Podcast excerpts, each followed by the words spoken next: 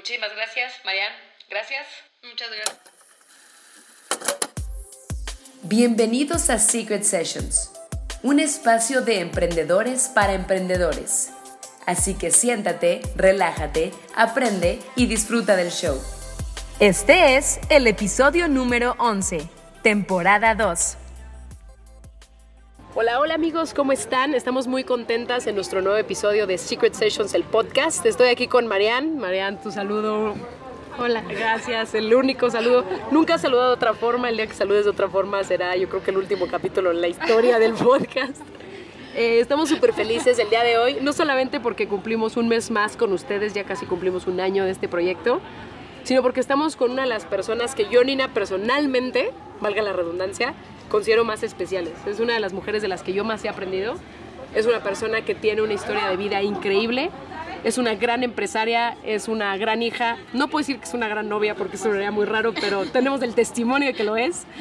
Eh, y tiene un corazón increíble. Ha impactado miles de vidas y yo creo que con este programa de hoy vamos a impactar, bueno, sobre todo tú, mi Diana, vas a impactar a mucha, mucha más gente. Entonces, pues sin más, literal vamos a empezar porque Diana tiene mucho que contarnos. Les presento a Diana Pau. Ella es una empresaria, nutrióloga, health coach, maravillosa, chistosa, creativa, trabajadora, eh, firme, sincera. Pues ya parece hasta blogger en Instagram. Yo me quedo viendo todos sus videos. Síganla en redes. Las presento a Diana. Diana, ¿cómo estás? Hola, ¿qué tal chicas? ¿Cómo están? Yo súper feliz de estar aquí con ustedes. La verdad que muchas gracias por la oportunidad de que ahora sí que mi mensaje pueda llegar a más personas. Estoy muy feliz de poder compartir con ustedes. Y pues ya eso es todo, gracias. No, no es cierto. es el episodio más corto. Eh, pues mi Diana, queremos que nos platiques primero un poquito de tu historia para que la gente que todavía no tiene el placer de conocerte te ubique un poco, ¿no? Sepa quién eres, quién eras, quién eres y quién serás, así brevemente. Ok, perfecto. Bueno, el día de hoy tengo 29 años, ya estoy a prácticamente dos mesecitos de cumplir 30, lo cual me tiene muy emocionada porque, bueno, la mayoría de las personas, más en mujeres, ¿no? Como que les da esa cosita de, ay, no, ya van a llegar los 30 y, y sienten como bastante feo. Yo creo que aquí va mi primer aprendizaje y es que tenemos que estar súper agradecidos siempre por cumplir ahora sí que un año, porque pues, no es un año más, sino es un año menos. Entonces, estar súper agradecidos de que pues, contamos con la salud para poder contar con un año más de vida, que al final pues se viene resumiendo en un año menos, ¿no? Entonces, les voy a contar un poquito de quién era yo antes, quién soy ahora y también hacia dónde voy, ¿no? Porque a lo largo de pues todo este tiempo, que ya ahorita les voy a contar, me han pasado como diferentes cosas en la vida y yo creo que estoy súper agradecida por ellas porque no me gustaría borrarlas. Si me dijeran, ¿te gustaría borrar algo de lo que has vivido? No lo borraría porque son lo que me han hecho ser la persona y la mujer que soy el día de hoy, ¿no? Entonces, pues antes era una mujer que siempre he sido trabajadora, siempre me ha gustado emprender. Me acuerdo que desde que estaba chiquita, bueno, veía la manera de, de sacar ahora sí que dinero, ¿no? Siempre me ha gustado tener dinero en la bolsa. Entonces, mi mamá y mi papá también siempre han sido como súper emprendedores y siempre me decían como que tú tienes que emprender, eh, no trabajes para alguien. Y bueno, ya actualmente mi papá no vive, pero mi mamá para mí es como una súper gran maestra de emprender, de una mujer con carácter, con determinación, que logra sus objetivos, que logra prácticamente todo lo que se propone. Entonces, desde chiquita yo me acuerdo que en la escuela, bueno, de que vendía de todo, ¿no? Mi mamá me compraba una caja de pulparindos, yo la vendía y de ahí hacía dos cajas de pulparindos, luego vendía las dos y ya me salía para dos cajas de pulparindos y otra cosa más, ¿no? Le hablaban de la escuela a mi mamá y así de, no, pues es que su hija anda aquí vendiendo de todo. Respuestas, ¿no? Y bueno, sí, entonces, pues a la dirección, ¿no? Y desde aquí empezamos, ¿no? Como con toda esta parte del emprendimiento que en la escuela te limitan ¿Cómo te castigan? todo el tiempo, exactamente, o sea, todo el tiempo te están limitando y te están castigando porque tú quieres hacer más y es, tienes como un tope, ¿no? De no puedes pasar de aquí, esto está mal. Entonces, pues partiendo de ahí, pues bueno, ahí, ¿no? Primer, ahora sí que eh, emprendimiento truncado por parte de la escuela, ¿no? Fallido. Pero después de eso dije, bueno, pues dulces no puedo, pero copias, ¿por qué no? O sea, dibujitos, ¿no? Entonces, en la copiadora de mi mamá que tenía en el trabajo, le sacaba, le sacaba dibujos, así copias, y los vendía entre los niños, ¿no? Otra vez, a la dirección. intento fallido nuevamente con toda la parte de dibujos. Y yo dije, bueno, pues, ¿qué puede ser que no llame la atención? Que también genere ahí un dinerillo, porque mi papá no me daba dinero, porque decía que en ese entonces que compraba muchas cochinadas, ¿no? Decía, no, te compras dulces y pues no, no le des, no le des dinero a Diana. Entonces se me ocurrió, mis papás cada año me compraban útiles nuevos. Eh, que las reglas, sacapuntas, plumas, todo, ¿no? Y entonces yo decía, bueno, pues, si tengo todo nuevo, no lo voy a regalar, lo voy a, a rentar, ¿no? Lo voy a rentar. Entonces, había muchísimos niños que en la escuela pues no llevaban eh, nada de plumas, sacapuntas ni nada. Y yo le decía, pues yo se los rento, ¿no? En los exámenes, literal. Yo era de las que no llevaban nada, o sea, bueno, fuera de las que rentaban, no. No, pues bueno, yo decía, ¿cómo puede haber niños o sus mamás, no? Y decía, ¿cómo los mandan sin mochilas? Pues bueno, yo les rentaba. Entonces mi papá no podía creer que todo el tiempo estaba generando dinero. Quería comprarme una mochila y mi papá me decía que no, que esa no, y yo ahorraba para, ¿A, a qué edad era eso? pues, no sé, yo creo que tenía como unos 6, 7 años. No, no. O sea, Diana a los 33 va a ser millonaria sin problema. Como sea. 6, 7 años. Y he pasado por diferentes cosas, ¿eh? Me acuerdo que, que yo siempre, desde que tengo uso de razón, hago lo que tenga que hacer para lograr el objetivo, ¿no?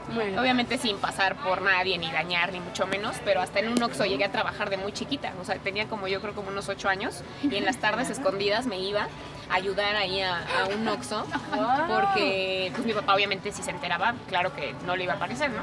Entonces era la manera en la que yo iba sacando dinerito, dinerito y, y ahorraba y de repente ya tenía la super mochila que quería, ¿no? Y mi papá, ¿cómo hiciste? Entonces a veces enojaba con mi mamá porque pensaba que mi mamá era la que me daba dinero, así como que abajito del agua, ¿no? Pero entonces a lo largo de este tiempo, pues te das cuenta que diferentes factores te van truncando. Desde sueños, desde emprendimiento, desde no, eso no, eso está mal.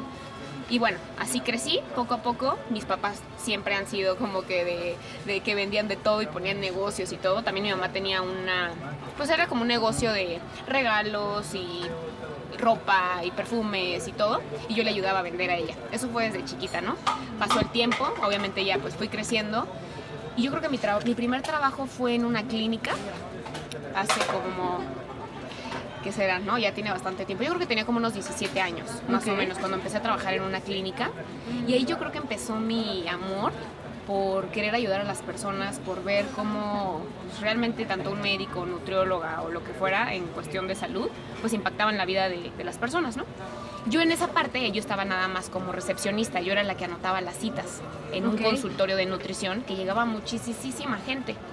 Ahí estuve, pues yo creo que como un año, pero desde ese momento sí, estoy muy agradecida por ese trabajo porque aprendí pues cosas ahí, pero me causaba muchísima frustración llegar de que literal corriendo a poner el dedo en el checador.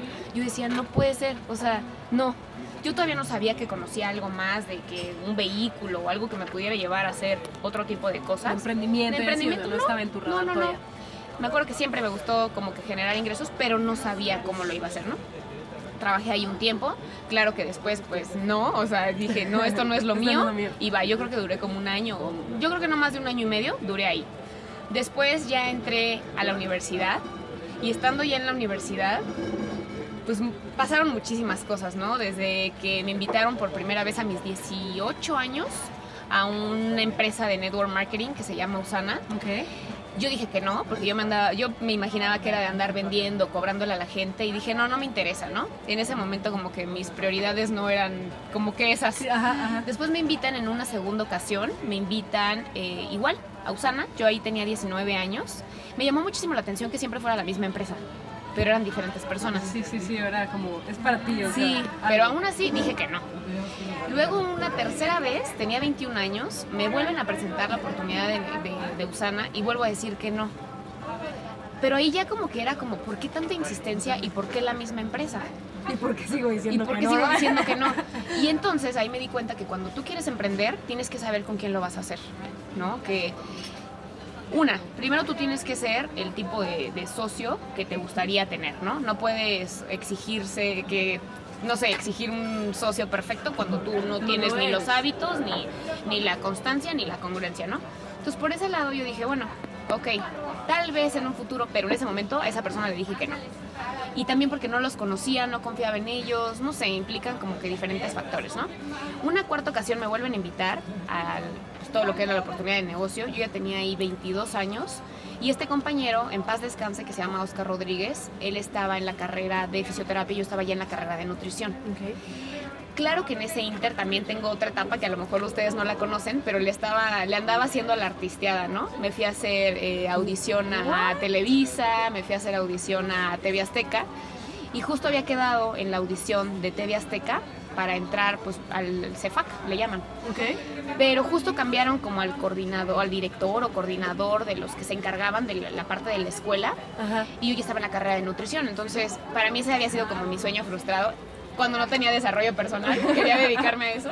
Entonces le dije a mi mamá, ¿sabes qué? Pues sí, sí quiero ir, ¿no? Pasé los, todos los filtros, fueron tres exámenes, pasé todos los filtros y ya cuando ya estaba buscando yo departamento para irme a vivir a México, pues resulta que sí iba a entrar, pero que me tenía que esperar seis meses. Aquí es cuando yo digo, los tiempos de Dios son perfectos y a veces, bueno, no a veces, siempre, sus planes son mejores que los nuestros. Entonces me dijo mi mamá, ¿sabes qué? ¿Cómo te vas a esperar seis meses? Ya mejor dale a tu carrera. Yo al principio quería estudiar medicina, por la parte de, pues, ayudar a las personas y todo. Pero me acuerdo muchísimo de una maestra que me decía, era una buenaza, es una buenaza, ¿no? en lo que hace y me dijo, ella es divorciada, entonces me dijo, si quieres estudiar medicina es una carrera increíble, pero que definitivamente tienes que dar todo de ti. O sea, vas a dar todo de ti y primero, antes que incluso tu familia, van a estar tus pacientes. Muy probablemente te van a hablar en la noche porque vas a tener emergencias y pues vas a tener que ir. Entonces ahí para mí, para mí fue como super shock porque esta maestra tiene tres hijos, pero ella es divorciada, ¿no? Y me decía, la verdad es que yo hubiera escogido otra carrera. Sí que tuviera que ver con ciencias de la salud, pero ya no volvería a escoger esto porque pues tuve que pagar un precio muy alto, ¿no? Incluso estar con mis hijos, mi esposo, etc. Entonces dije, bueno, otra carrera que tenga que ver con salud, que pueda ayudar a las personas, pero que no me hablen para emergencias. Y dije nutrición. Entonces fui a investigar sobre lo de la carrera de nutrición y esa fue la, carrera que elegí. Ya estando en la carrera, a la mitad de la carrera fue cuando sucede esto que les platico de lo de Televisa, CEFAC ah, y todo. Ajá. Entonces, pues como me iba a tener que esperar, dije, bueno, pues le voy a seguir a mi carrera. Mi mamá me dijo, ya termínala, ya después ves qué onda. Y dejé ahora sí que ese sueño de lado y me dediqué a mi carrera de nutrición. Ahí fue cuando conocí, como les comentaba, a Oscar y me vuelve a platicar de Usana, pero al principio no me decía que era de Usana. ¿Por cuarta vez? Por cuarta vez. Madre mía, o sea. Sí, o sea, por cuarta vez, pero no me dijo que era Usana, simplemente me dijo que tenía un negocio increíble que me quería presentar, que era una oportunidad de negocio muy buena y que podía cambiar mi vida si así yo lo decidía. Y yo dije, ay, eso suena típico, ¿no? Nuestros pensamientos, ¿no? Más del 90% de nuestros pensamientos son, negativos, desgraciadamente. Entonces yo dije, ay, no, o sea, no creo, ¿no? Total que le di largas como de un mes. O sea, no me dio seguimiento, sino perseguimiento. Y después de un mes ya nos, o sea, nos vimos, literalmente eh, nos sentamos a platicar. Yo me acuerdo que no tenía el dinero para invertir en ese entonces, pero cuando tú ves la oportunidad en un negocio, lo haces. O sea, nunca es pretexto el dinero, el dinero es papel. Es la relación que tú tienes con el dinero.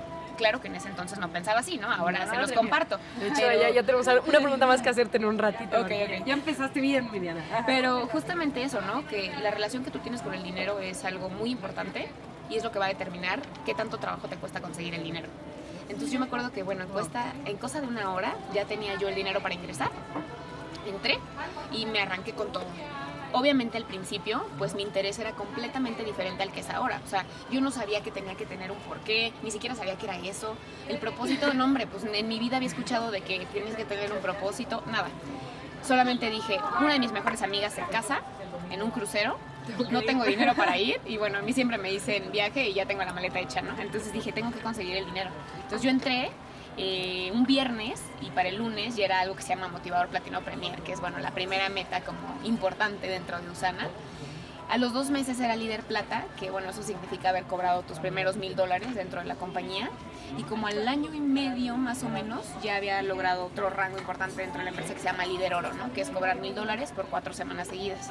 Ya posterior a eso pasó como otro año y medio para hacerme ejecutivo, que ya es cobrar mil dólares pero por 13 semanas seguidas. Y como en todo, ¿no? en los negocios hay altibajos, pero ha sido un negocio que me ha permitido crecer muchísimo. Hay cinco cosas que yo veo increíbles dentro de este vehículo que elegí, que es número uno, te da salud. Eh, yo creo que sin salud no tienes absolutamente nada. Puedes tener todo el dinero del mundo, puedes tener todo el tiempo del mundo, pero si no tienes salud, no tienes nada. Al contrario, o sea, simplemente ese dinero lo vas a usar para intentar recuperar tu salud, ¿no? Entonces, te da salud, te da tiempo para hacer lo que te apasiona, te da tiempo para estar con tu familia, para dedicarte a tus sueños, para dedicarte a tus hobbies, que mucha gente desgraciadamente deja a un lado. Ajá, deja a un lado como que como que cree que ya están demasiado grandes para lograrlos y es muy común que la gente deje a un lado sus sueños, cuando no hay una edad. No hay una edad para que tú los cumplas. Obviamente, entre más pronto los quieras hacer, mejor, porque no tenemos la vida comprada ni sabemos cuánto es nuestro, nuestros años de vida, ¿no? Pero bueno, encontré eso. La tercera es que encontré la parte de generar un ingreso adicional, que obviamente esos ingresos adicionales yo nunca hubiera imaginado que se convertiría en mi ingreso ahora principal económico. Número cuatro, una familia porque dentro del negocio es una familia increíble, o sea, los amigos que conoces se vuelven casi casi que tus hermanos, tus primos, o sea, a veces los ves más, los veo más ahora que a mis propios primos, ¿no? Entonces es algo que, bueno, a mí me fascina, que realmente encuentras una ayuda genuina que es gente que además está preparando todos los días y sabe lo que es darte una ayuda genuina, sabe lo que es darte apoyo incondicional y bueno, eso no se ve tan fácil. Y número cinco, yo creo que una de las más importantes también, la parte del crecimiento personal. Yo creo que en ninguna escuela, ni en la universidad, ni en la maestría, porque estuve un rato en la maestría, y después vi que eso no era para mí, decidí abortar la misión. no, no pudiste vender loncheras, amiga. No, no, no. La, la, verdad es que la parte de la maestría era algo que, como ya estaba yo emprendiendo lo que les comento, el negocio de Usana, Ajá pues la maestría yo tenía que ir el, el sábado y era horario intensivo. Entonces todas mis capacitaciones dentro de USAN eran los sábados. Viajes, pues era el fin de semana. Entonces me iba a tener que perder uno de los cruceros de Usana, que me había ganado todo pagado a Puerto Rico y bueno, todo el Caribe. Dije, no hombre, prefiero dejar la maestría que pues perderme ese viaje. Entonces fue que, que dejé la maestría y no tanto nada más por eso, sino porque no me gustaba la parte de cómo te educan. O sea, era como, lee este artículo y el sábado lo vas a exponer. Y yo decía, pues es que eso lo puedo hacer en mi casa, ¿no? Me meto al famoso Wikipedia y no tengo por qué venir. Ni exponer, pero me Ni lo exponer, exactamente. Y empezaba como con esos conflictos mentales de que dije, no, por aquí no es lo mío, no es lo mío, no va por aquí. Y dejé la parte de, de la maestría. Entonces, pues esa ha sido como parte de, de cuando yo arranqué dentro de Usana, exactamente. Como el, el antes, porque se viene como una parte pues importante, yo creo que un rompeaguas pues que cambió mi vida completamente, Ajá, al 100%, pero hasta aquí es como el intro. Me considero una persona emprendedora, una mujer poderosa, que me gusta ayudar a los demás, me gusta poner mis talentos, los talentos que Dios me dio al servicio de los demás, porque bueno, creo que es una de las maneras en las cuales he encontrado mi propósito, que ahorita vamos a hablar de eso. Sí, claro que sí. Ay, no, ya te mandó a la siguiente sección. Sí. De hecho, yo nomás voy a hacer un comentario, no tiene nada que ver con las preguntas. Hablas súper padre. O sea, de verdad, hilas muy bien las ideas, pero cañón. Yo o sea, siempre iba a la segunda y dije, ¿dónde fue lo como conforme el desarrollo personal o nomás siempre se te ha dado a hablar así de, pues sí, así de padre, la neta. No, yo creo que cuando haces algo que te apasiona, lo compartes con el corazón. No estás pensando en tu mente de, híjole, ¿qué voy a decir? ¿Qué voy a inventar? O me lo tengo que aprender de memoria. No, sino simplemente les hablo en base, de verdad que desde el corazón y en base a lo que he estado viviendo y a mi propia experiencia. Por ejemplo, en la escuela no era así. O sea, era de que, ay, tengo que pasar a exponer y bueno, el dolor de estómago y así de no puedo. Y, o sea, mal, ¿no? Es más, llegué a faltar a la escuela para no presentar. Imagínate. Y ahora, bueno, es algo que me apasiona hacer, compartir con los demás, porque yo por medio de historias de otras personas que considero mis mentores, he aprendido muchísimo. O sea, si lo, si lo deseas poner en acción, claro, pues es oro molido. Entonces, esa es la manera en la cual me gusta compartir. Muy bien, amigos, ya Ah, saben, ahora tienen que compartir cosas que les apasionen para hablar. Así como. ¿Cómo así. es esa frase, la de la media y el hilo? No sé, ¿O esa es siempre otra sacas cosa? frases que no te sabes, yo tampoco. Tenemos una amiga que se llama Pau Septién que también siempre se le ocurre decir las frases que no se sabe y nadie se las sabe, entonces hay una frase, una media y un hilo que si te la sabes, amiga, pues ayúdale a La voy a María. investigar, la voy a investigar. Ha de ser como la de...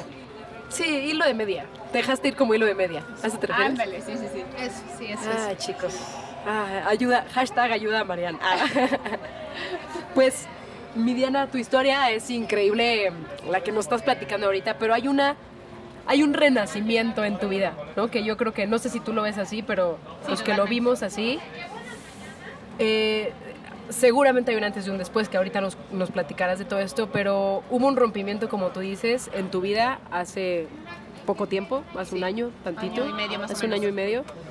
Nos puedes compartir de corazón todo lo que tú quieras. Sí, por supuesto. Mm, Cómo te diste cuenta, tratamiento, todo, todo, todo, todo. Y, Claro. y- y compartirlo porque yo creo que si tú que estás escuchando tienes esta situación o conoces a alguien que la tenga o alguien que conoce a alguien que la tenga, yo creo que puede servir de verdad para salvar vidas tu, tu, tu testimonio en todo aspecto. Y esa es la idea de, de estar aquí, ¿no? De, de esparcir este mensaje. Así que- Inclusive, perdón, co- ¿en qué punto tú estabas mental o en tu vida en general antes de que eso ocurriera? Porque muchas veces como, bueno, no muchas veces, realmente nunca ves venir nada de ese estilo, ¿no? Entonces yo creo que también está padre como poner en contexto qué estabas viviendo antes de. Sí, súper buena pregunta, Marian. Fíjate que eso es...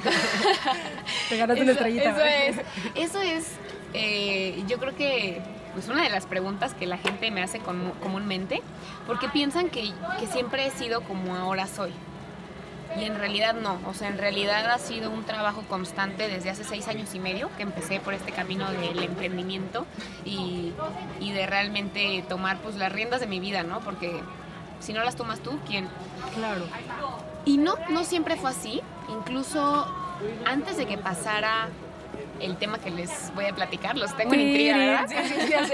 Hasta el minuto 54 nos vamos a enterar. No, pues les voy a decir, hace un año, cuatro meses, me detectaron cáncer en mediastino, que ni siquiera sabía que existía el mediastino, que se llama linfoma. Ya estaba en etapa 3, ya tenía ganglios en la parte del cuello y por debajo del diafragma, entonces sí fue una situación como muy crítica, pero ahorita les voy a platicar los detalles de eso. Antes, no sé si les ha pasado de esas veces que sientes que haces, haces, haces, das muchas cosas de ti, pero no eres feliz. Tienes viajes. No, no, no, no, esto está bien. tienes viajes, eh, eh, igual tienes a tu pareja, con tu familia todo fluye bien, pero aún así hay algo en ti que, Que no conecta, no, que- que no conecta, que, que te sientes mal, ¿no? Entonces, pues bueno, empecé yo con ese tema, yo creo que unos cuatro meses antes de que se me detonara todo. Wow. Ni siquiera sé si se le pudiera llamar depresión, porque nunca antes yo había sentido eso, pero si fuera depresión les voy a decir que era lo que yo sentía. Sentía como muchas ganas de llorar, me sentía triste, me sentía como que ya había hecho lo que tenía que hacer aquí, o sea, como Wow. que ya no, como que dije, ya qué más hago. O sea, ¿qué más hago? En mi negocio también no iba muy bien, por lo mismo, porque todo lo que hacemos en nuestra vida, negocio, pareja, refleja en todo, ¿no? claro, no nada más es en el negocio, es en tu familia, es en tu pareja, es a nivel personal, todo. ¿Estás bien? Todo fluye, todo florece y se te ve en la cara y bueno, con toda la gente que te rodeas. Y estás mal y claro que también eso se nota. Entonces, me sentía muy mal. Y la gente me decía, es que nosotros nunca te dimos que te sintieras mal. Y pues bueno, Emocionalmente. emocionalmente. Pues porque muchas veces como que siempre, pon- eh, como que yo ponía la cara eh, de, de estoy bien. Eso pasó incluso porque ya mi papá murió cuando yo tenía 13 años. Casi iba a cumplir 13 años. Y siempre fue así como una barrera y como de que me protejo y, y no, no saco nada y todo me lo guardo y pongo la mejor cara y la mejor actitud. O sea, ¿no? sensible en tu cuarto sola. Sí, exactamente, sola, ¿no? Y ese es otro tema, me costaba muchísimo trabajo estar sola, muchísimo, muchísimo trabajo estar sola. Eh, incluso, o sea, con parejas llegaba, o sea, como que a tener novio por el hecho de no sentirme sola. No porque realmente quisiera tener un novio, sino era como que esa compañía de, bueno, mínimo sé que ahí está, ¿sabes? Horrible, fatal. Y yo creo que todo el mundo en la vida ha tenido como un momento así medio nublado, medio oscuro, que, pues sí, definitivamente me arrepiento de muchas cosas, pero después ya pasándolo al punto de aprendizaje digo, no, porque si no hubiera pasado por esos momentos oscuros, pues no sería la persona que soy al día de hoy. Y dentro de ese como depresión, según yo, o tristeza extrema, claro, punto importante, Dios lo tenía fuera de mi vida completamente desde los 13 años, prácticamente desde que murió mi papá. Yo hace cuenta que una parte importante de mi vida que era Dios, agarré y la saqué. Y no quise saber de él, O sea, ¿qué, de- qué dejaste de hacer? pues ya no iba obviamente a la iglesia, ni, ni le daba gracias, ni pedía, o sea, nada, nada. Simplemente tema de Dios, incluso yo llegué a decir que no existía.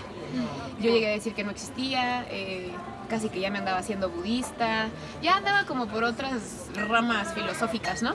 Pero... Santa muerte. No, no, eso no, eso no. Eso no, eso nunca. Pero realmente no, no creía. O sea, sentía que no lo tenía cerca, sentía que no estaba conmigo y yo creía que era una muy mala persona, que Dios era una mala persona conmigo por haberse llevado a mi papá, habiendo tantas personas en el mundo que realmente no tienen un propósito, ¿no? En esta vida. Y seguro lo tienen, pero no lo descubrieron, ¿no? Y que terminan a lo mejor en drogas, alcoholismo o están en la calle, ¿no? Yo decía, ¿por qué mi papá? Y me entró muchísimo odio, muchísimo coraje. También mi mamá se separó, entonces, pues nosotros estábamos chicos. Yo siento que al principio, pues el pilar es el que decide, ¿no? Para dónde jalas. Y, pues no seguiste tuve- esa corriente un Sí, tiempo. como que no tuve pues esa ese seguimiento, ¿no? Todo en la vida es seguimiento y el seguimiento espiritual no lo tuve. Y prácticamente como cuatro años, yo creo, estuve como en filosofía budista, que no es que sea mala, al contrario, tiene muchísimas cosas buenas, eh, el amor propio, el- la empatía, el desapego, muchas cosas muy Pero padres. era más como, o sea, por lo que entiendo, era más como un escape, o sea, Exactamente. para hacer algo, pero sin Pero meterme no tenías tampoco. la creencia. No, no tenía la creencia. Solo, solo hacía como esa parte de, de que, me- que lograba yo, se- según yo, sentirme un poco en paz. Ya. Pero no era algo en lo que creyera al 100%, ¿no? Nunca era como que rezaba un Buda o algo así, jamás. Y pasó el tiempo. Después, eh, pues cuando les digo que, que me empecé a sentir así tan mal, tan mal, empecé con una tos, una tos muy fuerte, que no se me quitaba y no se me quitaba. Llevaba ya como un mes y medio con la tos. Incluso empecé a sentir piquetes en el pecho. Fui con una cardióloga y me hizo el electrocardiograma y me hizo todos los estudios y me dijo, muy probablemente estás teniendo reflujo en la noche y se está confundiendo con, con esos piquetes y muy probablemente no te estás dando cuenta. ¿Y tus piquetes eran fuertes? Sí, eran fuertes, Como o sea, como el aire, Sí, te- yo sentía como como cuando te da así un calambre en el pecho, así sentía como como que de hecho no podía ni hablar, ¿no? Oh, wow. Y me checo y me dan tratamiento un mes y medio, como un Para mes, un mes y medio para gastritis. Para gastritis y reflujo me dieron tratamiento, ¿no?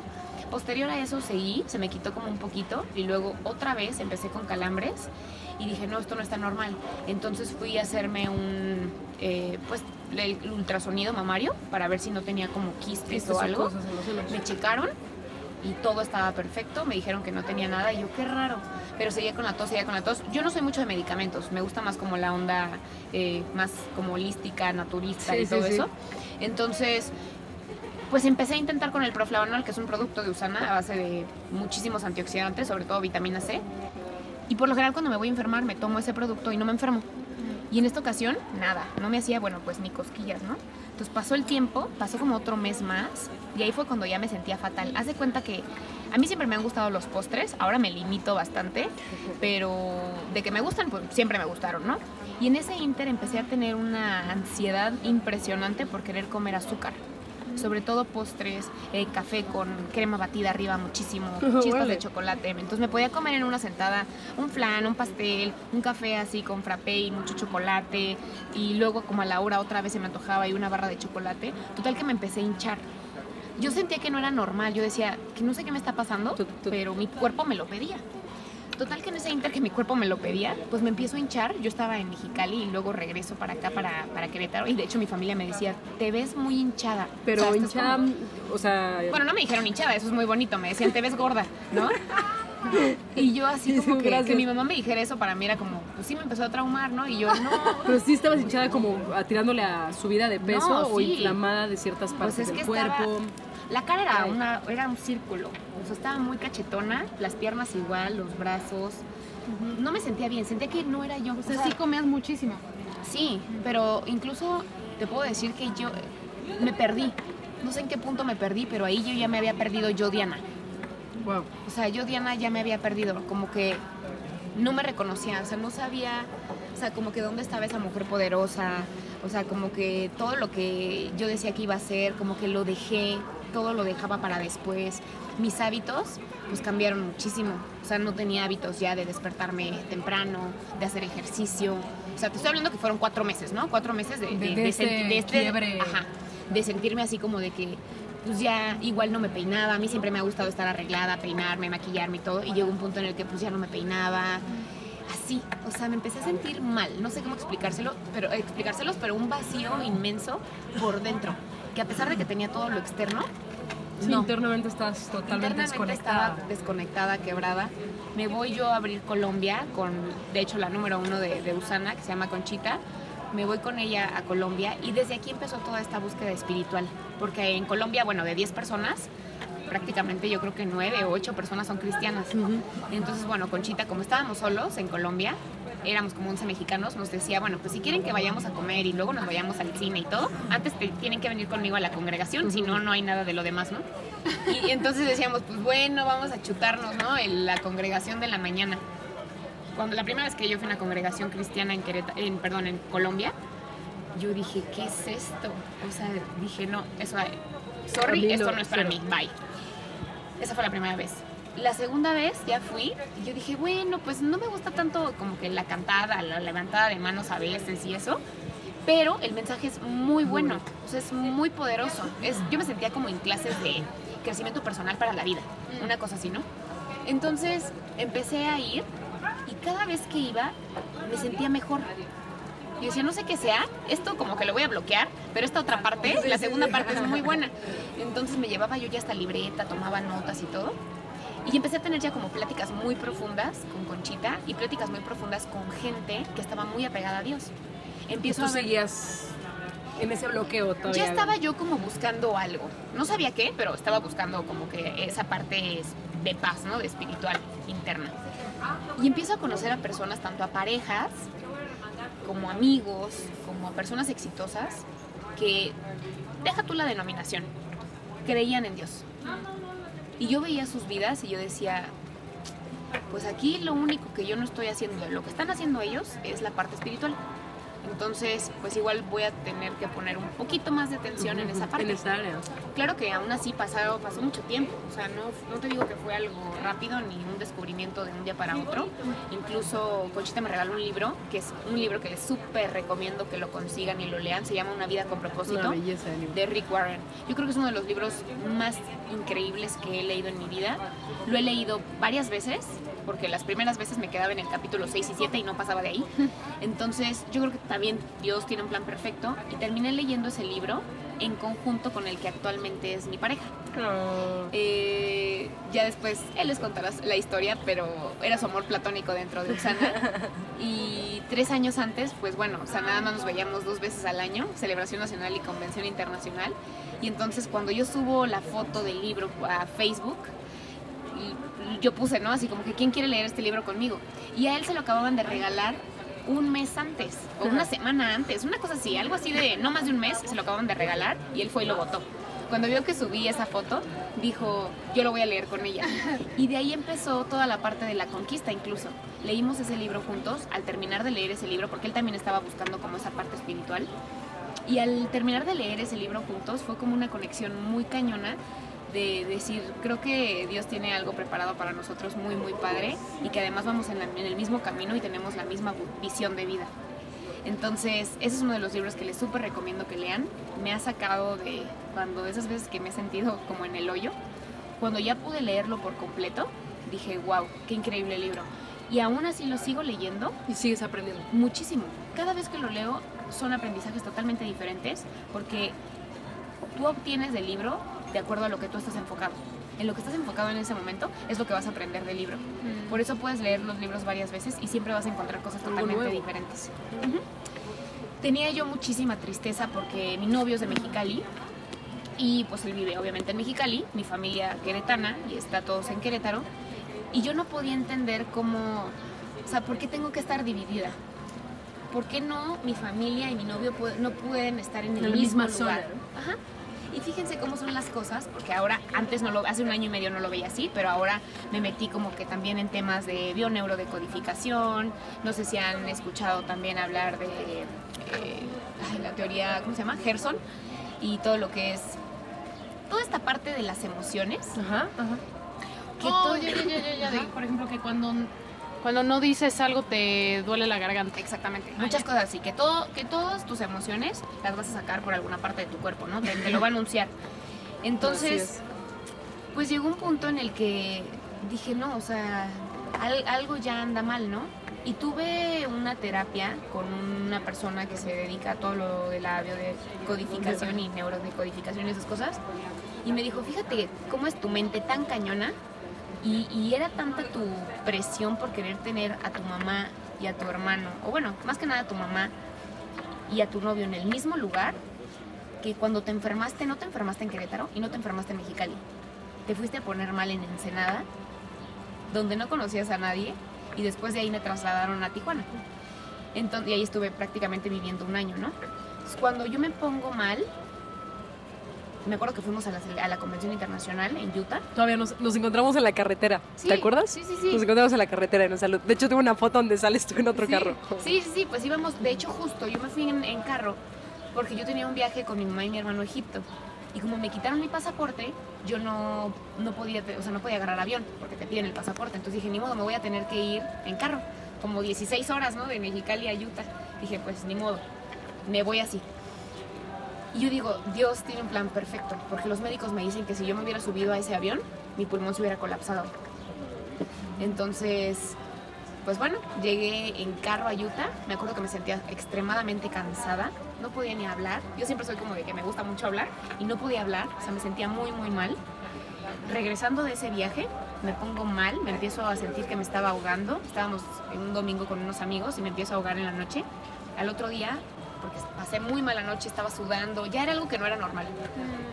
Voy yo a- al doctor el lunes y el doctor me dice, ¿sabes qué? Te tenemos que sacar una radiografía para ver qué, qué es lo que está pasando.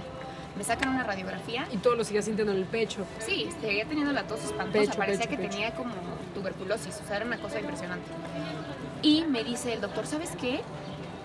Me preocupa muchísima esta bola que se ve aquí. Y se veía una bola gigante en la parte del mediastino, que es prácticamente en el pecho. Se veía una bola gigante y aparte se veía lleno de agua en la radiografía. Entonces en ese momento me meten a quirófano ya, me hacen la cirugía y me sacan 3 litros de agua de la pleura, que es la bolsa que recubre los pulmones. Prácticamente esa sonda la tuve tres meses. Eso era lo que ocasionaba tu, el líquido. tu O sea, exceso de tos, tu sí, exceso de... el líquido se acumulaba y entonces no podía respirar bien. Entonces no me podían quitar la sonda porque seguía yo drenando, ¿no? En promedio drenaba yo como un litro al día de agua. Y el doctor me dijo, te la voy a quitar hasta que drenes de 0 a 3 mililitros. Y yo drenando un litro diario. Dijo, dije, no, pues no, esto está medio imposible, ¿no? Y les voy a comentar algo que para mí aquí fue un parteaguas. Yo creo que cuando estás pasando una circunstancia fuerte en tu vida, hasta el más ateo le sale lo espiritual. Qué buena frase. O sea, cuando, cuando sientes que estás haciendo todo y no depende de ti ya, o sea, que estás haciendo todo y que aún, aún cuando tú estás haciendo todo nada cambia, dices, ah, caray. Y eso fue lo que yo experimenté. Ese fue como el rompeaguas que tuve, o sea, ese momento súper oscuro en mi vida de que sentí que me hundía y de plano yo dije, creo que esto, o sea, necesito agarrarme de algo más grande que yo. Y yo creo que Dios nos prueba todos los días, nos prueba todos los días diciendo, hey, aquí estoy, aquí estoy. Pero pues como tú estás bien, como pues estás en tu zona cómoda, No tienes casa, comes, exactamente, no, no le pones atención. A lo mejor tu negocio va bien, tus finanzas bien, pero no sé que alguien está en el hospital de tus seres queridos o te hace falta la parte económica o sientes que estás en un momento de quiebre, porque entonces es cuando lo volteamos a ver. Y no necesitamos esperar a que nos pase algo trágico para, poder. Voltearlo a ver, ¿no? ¿Tú crees que tú necesitabas, digo ahorita que nos sigas contando de, Ajá. de todo tu tratamiento, ¿tú crees que tú necesitabas esta llamada de atención para voltearlo a ver? Totalmente, totalmente. O sea, yo lo saqué por completo de mi vida, lo cual me arrepiento muchísimo, porque de verdad que vivir una vida, o sea, entregada completamente a Dios, o sea, tu vida cambia por completo. De verdad que todas las bendiciones no solo se multiplican, yo creo que se triplican. Y no es necesario como que dar tanto lujo de detalle, sino que lo tienes que vivir tú. Claro. Lo tienes que vivir tú para que realmente digas, ah, no, Diana Pau está loca. No, sino que realmente que tú lo vivas y digas, sí es cierto. O sea, para mí una vida sin Dios carece completamente de significado al día de hoy. Claro. Siento que hay tantas personas que me preguntan ahora en Instagram, por ejemplo, de, oye, ¿cómo, cómo puedes tener una vida con significado? ¿Cómo encuentras tu propósito? ¿Cómo haces para tener paz? Y hoy mi respuesta a esas preguntas, ¿cómo tener paz? Es tener a Dios en tu corazón, Dios. Tener a Dios en tu vida. O sea, si tú tienes a Dios en tu vida, todo de verdad que sale adelante. Aun cuando estés en la peor de las situaciones, tienes que tener tu confianza en Él. O sea, no puedes tener la confianza en un hombre, en una persona. No puedes tener la confianza en eso, porque las personas fallan, pero Dios nunca nos va a fallar. Y yo lo experimenté ahora en, en el hospital, porque me empezaron a hacer quimioterapias. Primero estuve una semana en Ensenada hospitalizada. De ahí, me- ya cuando sabían que era cáncer y todo, me mandan a Tijuana y ahí estuve hospitalizada un mes. Ese mes yo creo que ha sido de los momentos de mayor aprendizaje en mi vida. Una, experimentas una sensación de que no sabes si vas a despertar. Experimentas la parte del dolor. Experimentas la parte de la frustración. Experimentas la parte de quitar tu ego, porque yo estaba acostumbrada a yo hacer todas las cosas por mí misma y no pedir favores y así. Y pues bueno, yo no podía ni levantarme al baño, entonces me levantaban de la cama, eh, me bañaban, me cambiaban, me tenían que hacer curaciones. Y un mes prácticamente estuve pues en el hospital, no me dejaban salir del cuarto porque mis defensas estaban bajas. Entonces yo me sentía que me estaba volviendo loca allá en el cuarto. Y si no hubiera sido porque yo estuviera ya en, en este inter dentro de Usana, yo no hubiera conocido el desarrollo personal. Y a mí el desarrollo personal ha sido lo máximo para poder afrontar esta situación. Porque yo siempre digo, ¿no? O sea, uno de mis mentores número uno se llama Jim Rohn y él siempre dice que no es lo que te pasa, sino cómo reaccionas ante lo que te pasa. Pero aún así yo decía, pues escucha bien bonito decirlo, ¿no? No es lo que te pasa, sino cómo reaccionas ante lo que te pasa. Mm. Pero cuando ya lo estás viviendo, dices, a ver si Agárrate. es cierto, a ver si es cierto que no es lo que te pasa. Entonces me acuerdo que en mi desesperación le dije, ¿sabes qué, ma? Tráeme libros, tráeme hojas de colores y tráeme plumones. Y entonces empecé a escribir en esas hojas todas las frases que a mí me hacían sentido, proverbios, salmos, cosas que me daban para arriba. Y dije, bueno, si en el Ángeles te cobran hasta por respirar, dije de una vez que se apunten ahí una, una cubeta de pintura para después pintar la pared, ¿no? Porque llené de, con Durex, llegué a pegar todas mis frases en todo el muro de enfrente Wow. y el muro que estaba a mi lado, ¿no? Y en mi, como tipo, donde, pues donde ponía los pies, ¿no? En la camilla, ahí también tenía frases. Entonces siempre al despertar, siempre, siempre, siempre al despertar, Llenabas de todo eso. empezaba a leer todas las frases. Y ahí, hasta ahí, fue cuando empecé con el tema de las afirmaciones. Yo no sabía que las afirmaciones existían. Yo no Wow. sabía que, que es súper poderoso, que tú tienes que tener tus propias afirmaciones. ¿Y cómo es tus propias afirmaciones? Realmente tú diciendo como las cosas como si ya se te hubieran dado. Tal vez en ese momento no te sientes poderosa. Tienes. Ajá, pero decir, soy poderosa, yo soy poderosa. Tal vez no está saludable en ese momento, pero es yo soy saludable, soy sana y perfecta. O sea, todas esas cosas que te estás diciendo todos los días, tú tienes que agradecer incluso como ya si ya se te hubiera dado. Mi mamá ya llevaba como cinco años en cursos de poder mental. Entonces, pues bueno, Dios te va equipando a lo largo de tu vida porque sabe lo que viene para ti. Y como dice, ¿no? Dios no te da grandes batallas si sabe que no puedes con ellas. Y se las Sí, da a sus mejores guerreros. Entonces te prepara completamente, te equipa para que entonces tengas las herramientas para poder ahora sí que afrontar eso. Y mi mamá fue clave para mí porque me compró un cuaderno donde ella me ponía frases de sus cursos de poder mental, ¿no? De yo soy sana y perfecta y un chorro así de frases que me iba diciendo. Y al final tenía que hacer planas, pero ya no repetía toda la frase, sino solo la inicial y yo la iba repitiendo en mi mente. Y planas y planas y planas y planas y planas me ponía a hacer mi mamá. Y bueno, para mí eso me ayudaba muchísimo a estar como enfocada. Me desconecté totalmente de redes sociales, cerré Facebook, Instagram lo tenía abierto, pero pues casi no lo usaba. No lo alimentabas. No lo alimentaba y me enfoqué 100% en mi ser. Quité la parte del negocio, quité la parte de querer hacer más dinero y ahí experimenté algo muy cañón, que fue cuando sentí que literalmente me iba a morir, porque el doctor me dijo, ya iba en la tercera quimioterapia y no, no, no bajaba el dren- el- la parte del drenaje, ¿no? Seguía drenando. Y ya la cuarta vez me dijo el doctor, pues mira, no te podemos operar porque no es operable, así que solamente pues quimioterapias y que baje con las quimios o un milagro. Cuando a mí me dijo un milagro fue como, no manches, o sea, esto ya se salió de control, ¿no? Y ahí fue cuando dije, esto no depende nada de mí. Yo creo que experimenté como el momento más fuerte de mi vida, que me acuerdo que empecé a llorar ya en la noche, porque aparte no podía dormir, o sea, me daban 4 de la mañana y a las 5 ya me iban a despertar para sacarme estudios de sangre y un chorro de estudios. Y yo decía, no, o sea, no, no puede ser, no puede ser, no, no puede ser que ya aquí ya termine mi ciclo de vida, ¿no? Cuando es una pregunta que nunca te haces. Sí. Piensas como, ah, estoy joven, tengo toda una vida por delante. No, no, no lo piensas, no es y una por pregunta. lo dejas al día siguiente, ¿no? Exactamente. Sientes que tú tienes el control de tu calendario. Entonces yo más o menos hace como cuatro años empecé con una lista que se llama Bucket List. Y en esa lista yo tengo pues, todas las cosas que quiero hacer en mi vida, ¿no? No importa el precio, no importa nada, simplemente cosas que yo quiero hacer en algún momento de mi vida. Y en, ese, en esa lista, claro que voy tachando las que voy cumpliendo y voy agregando, pues, cada que Nuevas, puedo, voy ajá. agregando nuevas. Pues esa lista te puedo decir que en el hospital fue uno de mis motores, porque yo siempre la traigo en mi, ca- en mi cartera. Nada más que una cosa es que ya no la leyera, porque esos sueños como que se me habían olvidado o una cosa así. Entonces eh, llegó un punto en el que le dije a mi mamá, ¿sabes qué, mamá? Pásame mi cartera, ahí tengo una lista y pásamela. Yo me acuerdo que me dio muy para arriba yo empezar a leer esos sueños, porque entonces ahí fue cuando valoré realmente o sea, la persona que era, la capacidad que tenía para lograrlos, pero que yo no me lo había creído ya.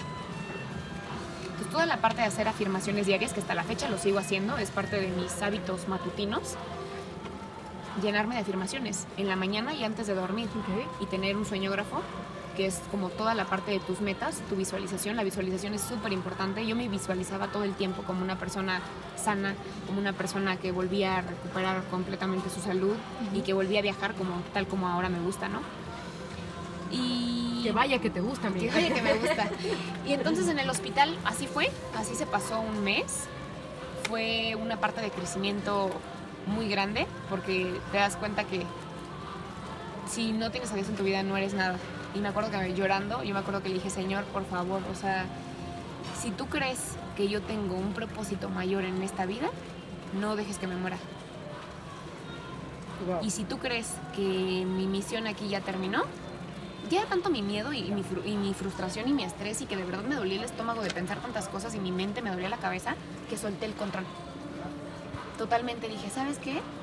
O sea, Señor, si tú crees que ya aquí ya, ya, o sea, te entrego mi vida y, y ya, ni modo. Qué lástima que no pude aprovechar los 28 años de vida que me diste.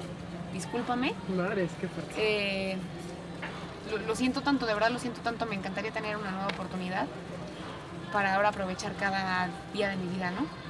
Dije, pero si tú crees que yo tengo una misión mucho más importante aquí, vamos a hacer un trato. Tú me vas a dar mi salud, pero yo te voy a, yo voy a traer a ti la mayor cantidad de gente posible. Que a través de mi vida, ni siquiera lo tengo que hablar, a través de mi vida, a través de mi ejemplo, a través de mi crecimiento diario, más personas van a querer saber por qué soy como soy.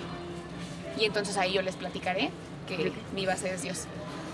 Entonces, así ha sido eh, en estos pues, meses, porque cada vez hay más personas que, que se han acercado a mí por un propósito así, o sea, diciéndome, ¿sabes qué? Me siento vacía, me siento triste, me siento frustra- frustrada, siento que no tengo un propósito. Y antes que preguntarles cualquier otra, les digo, les digo esta pregunta, les hago esta pregunta, ¿cómo está tu relación personal con Dios?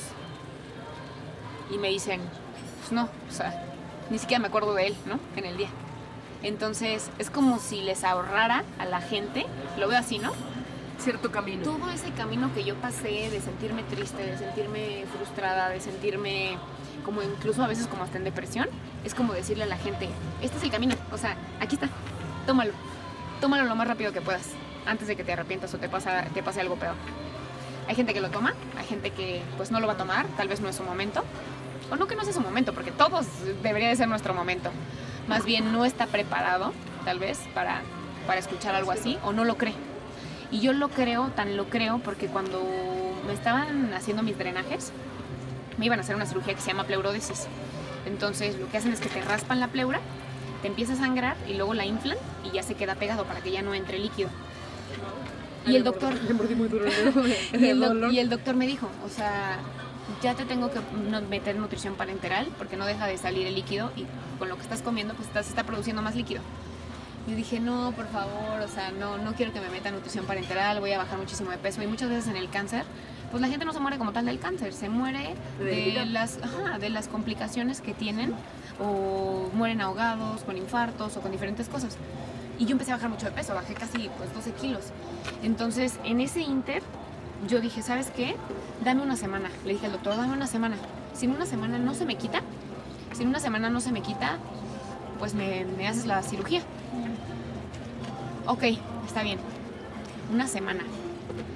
Orando como Ahora sí que como si todo dependiera de mí, pero a la vez nada dependía de mí, sino de Dios totalmente. Y bueno, más personas que se acercaron a mí eh, a orar. De Querétaro mandaron a unos pastores también al hospital en Querétaro, digo en, en Tijuana, a que oraran por mí al cuarto.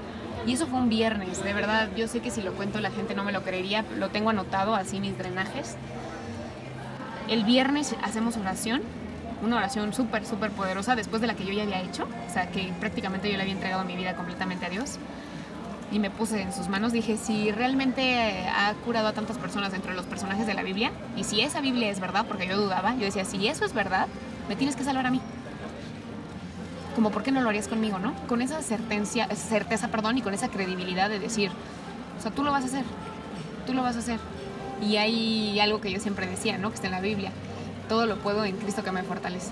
Y me repetía eso todos los días. Entonces mi confianza en quién tenía que estar, en Él, nada más que en Él.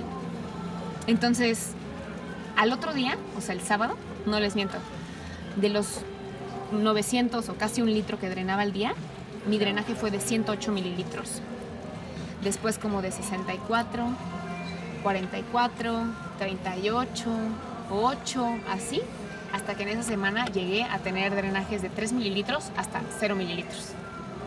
De ahí no volví a drenar nada en lo absoluto, no me tuvieron que hacer la cirugía. Y para mí fue como un no manches. Yo creo que ahí fue exactamente, esa fue mi primera prueba de saber que Dios estaba conmigo y que Dios sí existía. Porque aún así lo dudaba, ¿sabes?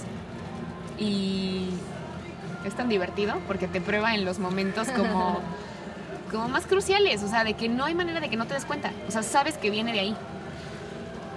Y yo dije, pues ok, vamos a hacer lo que tú digas, ¿no? No sé cómo te vas a comunicar conmigo, porque yo no soy de las personas que lo escucha audible, ni mucho menos, pero, pero dije, no sé cómo le vas a hacer, pero pues no sé, a mí me, a mí me dijeron que, que tú tienes un mensaje que te comunicas de, de, cierta manera con las personas, pues no sé cómo le vas a hacer para que yo te entienda.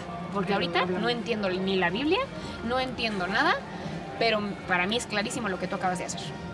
Y entonces me empezaron a llegar mensajes por medio de gente que yo admira, que admiro, por gente que estaba cercana a mí, por cosas que de repente yo preguntaba y se me respondían de una u otra manera leyendo algo. Y empecé a leer un libro que me encanta, que si pueden consíganlo, se llama Aprendamos de los Gigantes, es de John C. Maxwell. Él es, bueno, uff, o sea, de mis tops, ¿no? Yo creo que es mi mentor número uno, se llama John C. Maxwell. Si me dijeran, ¿como quién te gustaría tener la vida de quién? En cuanto a valores, de creencia, convicción, certeza, liderazgo, espiritualidad, todo se llama John C. Maxwell. Entonces, por casualidad, o causalidad, estaba un libro en mi mochila dentro, porque aparte pues, estaba de un lado a otro y ese día en mi mochila estaba ese libro. Yo abro el libro así de que lo voy a abrir así en una página X y me salió justo en el, la parte de Job. Que Job es uno de los, que, más, sufrió en la Biblia, de los que más, más, más sufrió, de los que, bueno, lo batió la esposa, los, los amigos, todo el mundo se burlaba de él y bueno, él firme. Y yo dije, wow, o sea, es como otro mensaje aquí, ¿no? Entonces yo dije, ok, vamos a hacer esto. No importa cuánto me duela, no importa cuánto tenga que pasar, no importa lo que vaya a pasar, yo voy a estar firme, con la mejor actitud, con la mejor disposición, voy a hacer lo que los médicos me digan, voy a comer lo que incluso ni me gusta comer, pero para estar saludable lo voy a hacer. Pero tú tienes un trato conmigo. O sea, tú me vas a sanar, me vas a sanar, me vas a sanar y de ahí nadie me sacó cuando veían las cosas imposibles, yo decía, yo voy a estar bien. O sea, es que voy a estar bien, de verdad, voy a estar bien, voy a estar bien, voy a estar bien. Hice muchas cosas de visualización, meditaciones también. Eh, y algunas cosas que igual si se las cuento de repente se escucharían medias fumadas, pero de que se supone que te... Aquí ese lugar. Aquí ese lugar, ok, lo voy a contar. Pues de que te imaginas, ¿no? Que va entrando una luz por tu cabeza, una luz azul, no sé por qué azul, pero me decían que azul, y que literalmente yo la fuera pasando por cada parte de mi cuerpo. Pues eso lo tenía que hacer muchas veces, limpiando, ajá. Y que conforme fuera pasando esa luz, yo iba diciendo que era sana de esa área, así. Y después la tenía que sacar por la planta de mis pies. Me costaba mucho trabajo, o sea, me quedaba dormida. Eh, yo decía, ¿qué es esto? Esto suena demasiado loco. Porque intentas de todo. La verdad es que en esas circunstancias Sí, intentas de todo. Pero me servía muchísimo, me servía muchísimo visualizarme sana y hasta la fecha lo sigo haciendo. O sea, dentro de mis afirmaciones diarias y de lo que escribo y cuando me baño y estoy consciente de que el agua me está cayendo, el agua caliente y pasa por mi cabeza y todo. O sea, es, es esa parte de decir gracias Señor porque estoy sana, porque estoy viva, porque puedo sentir, porque puedo oler, porque puedo respirar. Y aprendí en ese inter a, la- a tener agradecimiento. El regalo más poderoso, la llave más poderosa que puedes tener dentro de tu vida se llama gratitud.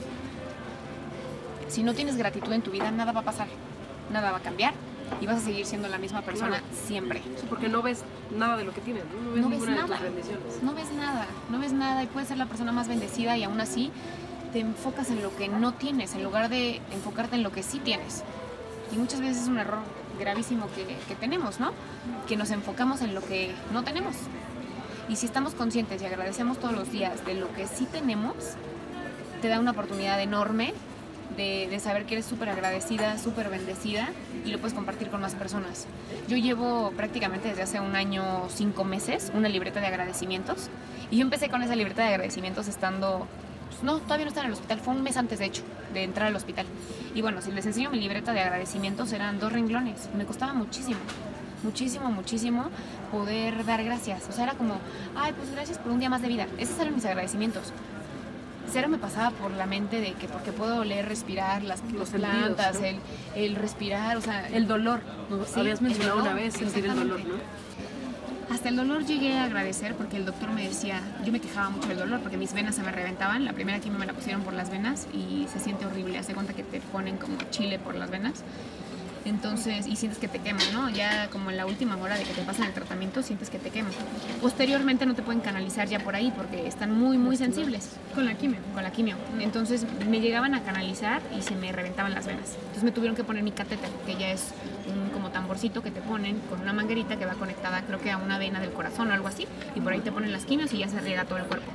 Me hicieron extracción de hueso también, me sacaron ganglios del cuello y bueno, todo el proceso quirúrgico que se necesitaba, ¿no?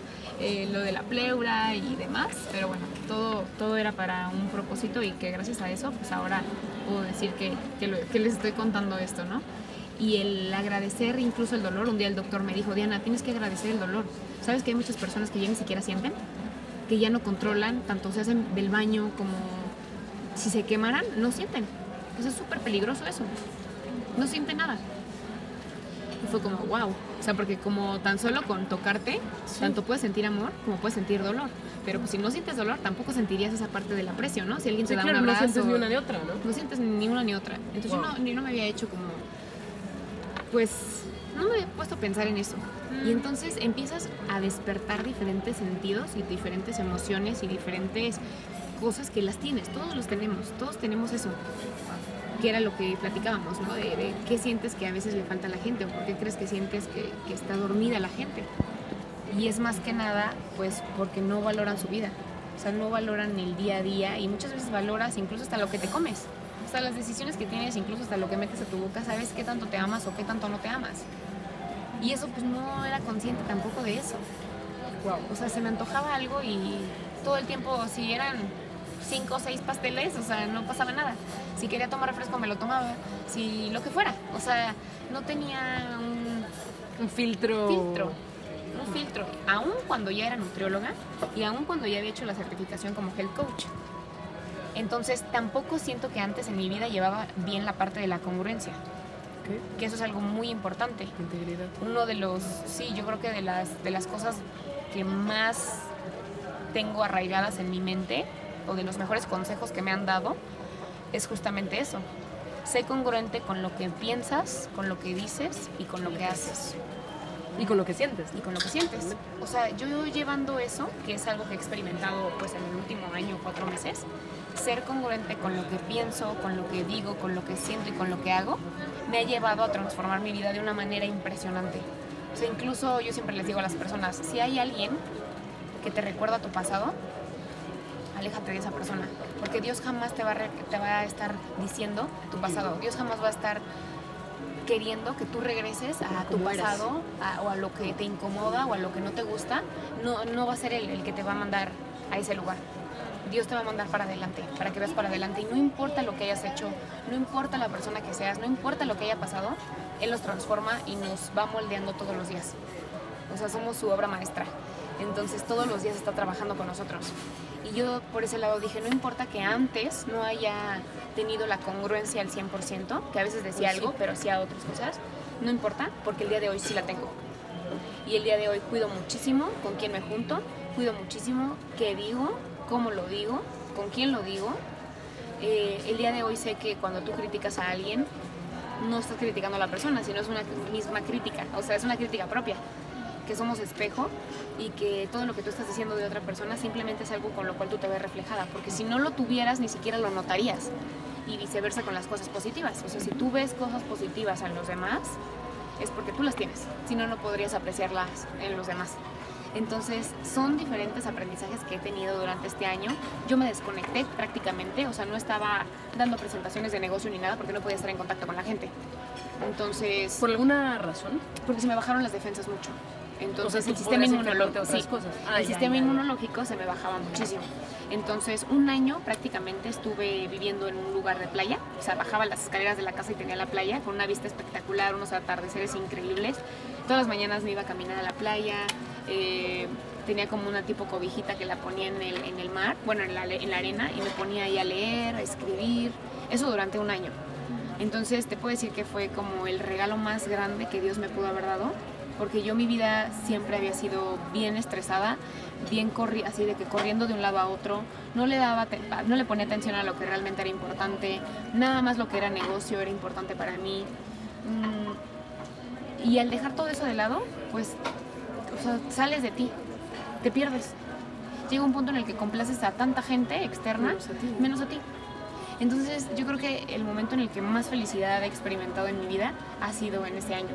O sea, en ese año de estar conmigo, de saber que no necesito absolutamente a nadie para ser feliz. Más Al día de hoy, sí, ti. más que a Dios. Es el único que necesito. Incluso se escucha fuerte y todavía pudiera decirte que tal vez no estoy preparada, que si llega a, a fallecer, no sé, mi mamá o mi hermano, Dios no lo quiera, así que toco madera, Apro- Aprovecha que la, Sí, la mesa es de madera. Sí, amiga. toco madera, pero tal vez ya lo tomaría de una manera diferente.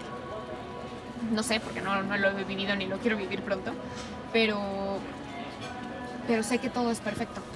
Sé que todo es perfecto hoy en el lugar en el que te encuentras, con las situaciones que te encuentras, con las dificultades o bendiciones que te encuentras, es porque Dios está haciendo una mejor versión de ti mismo. Porque te está puliendo todos los días y te está preparando para llevarte a una vida a otro nivel.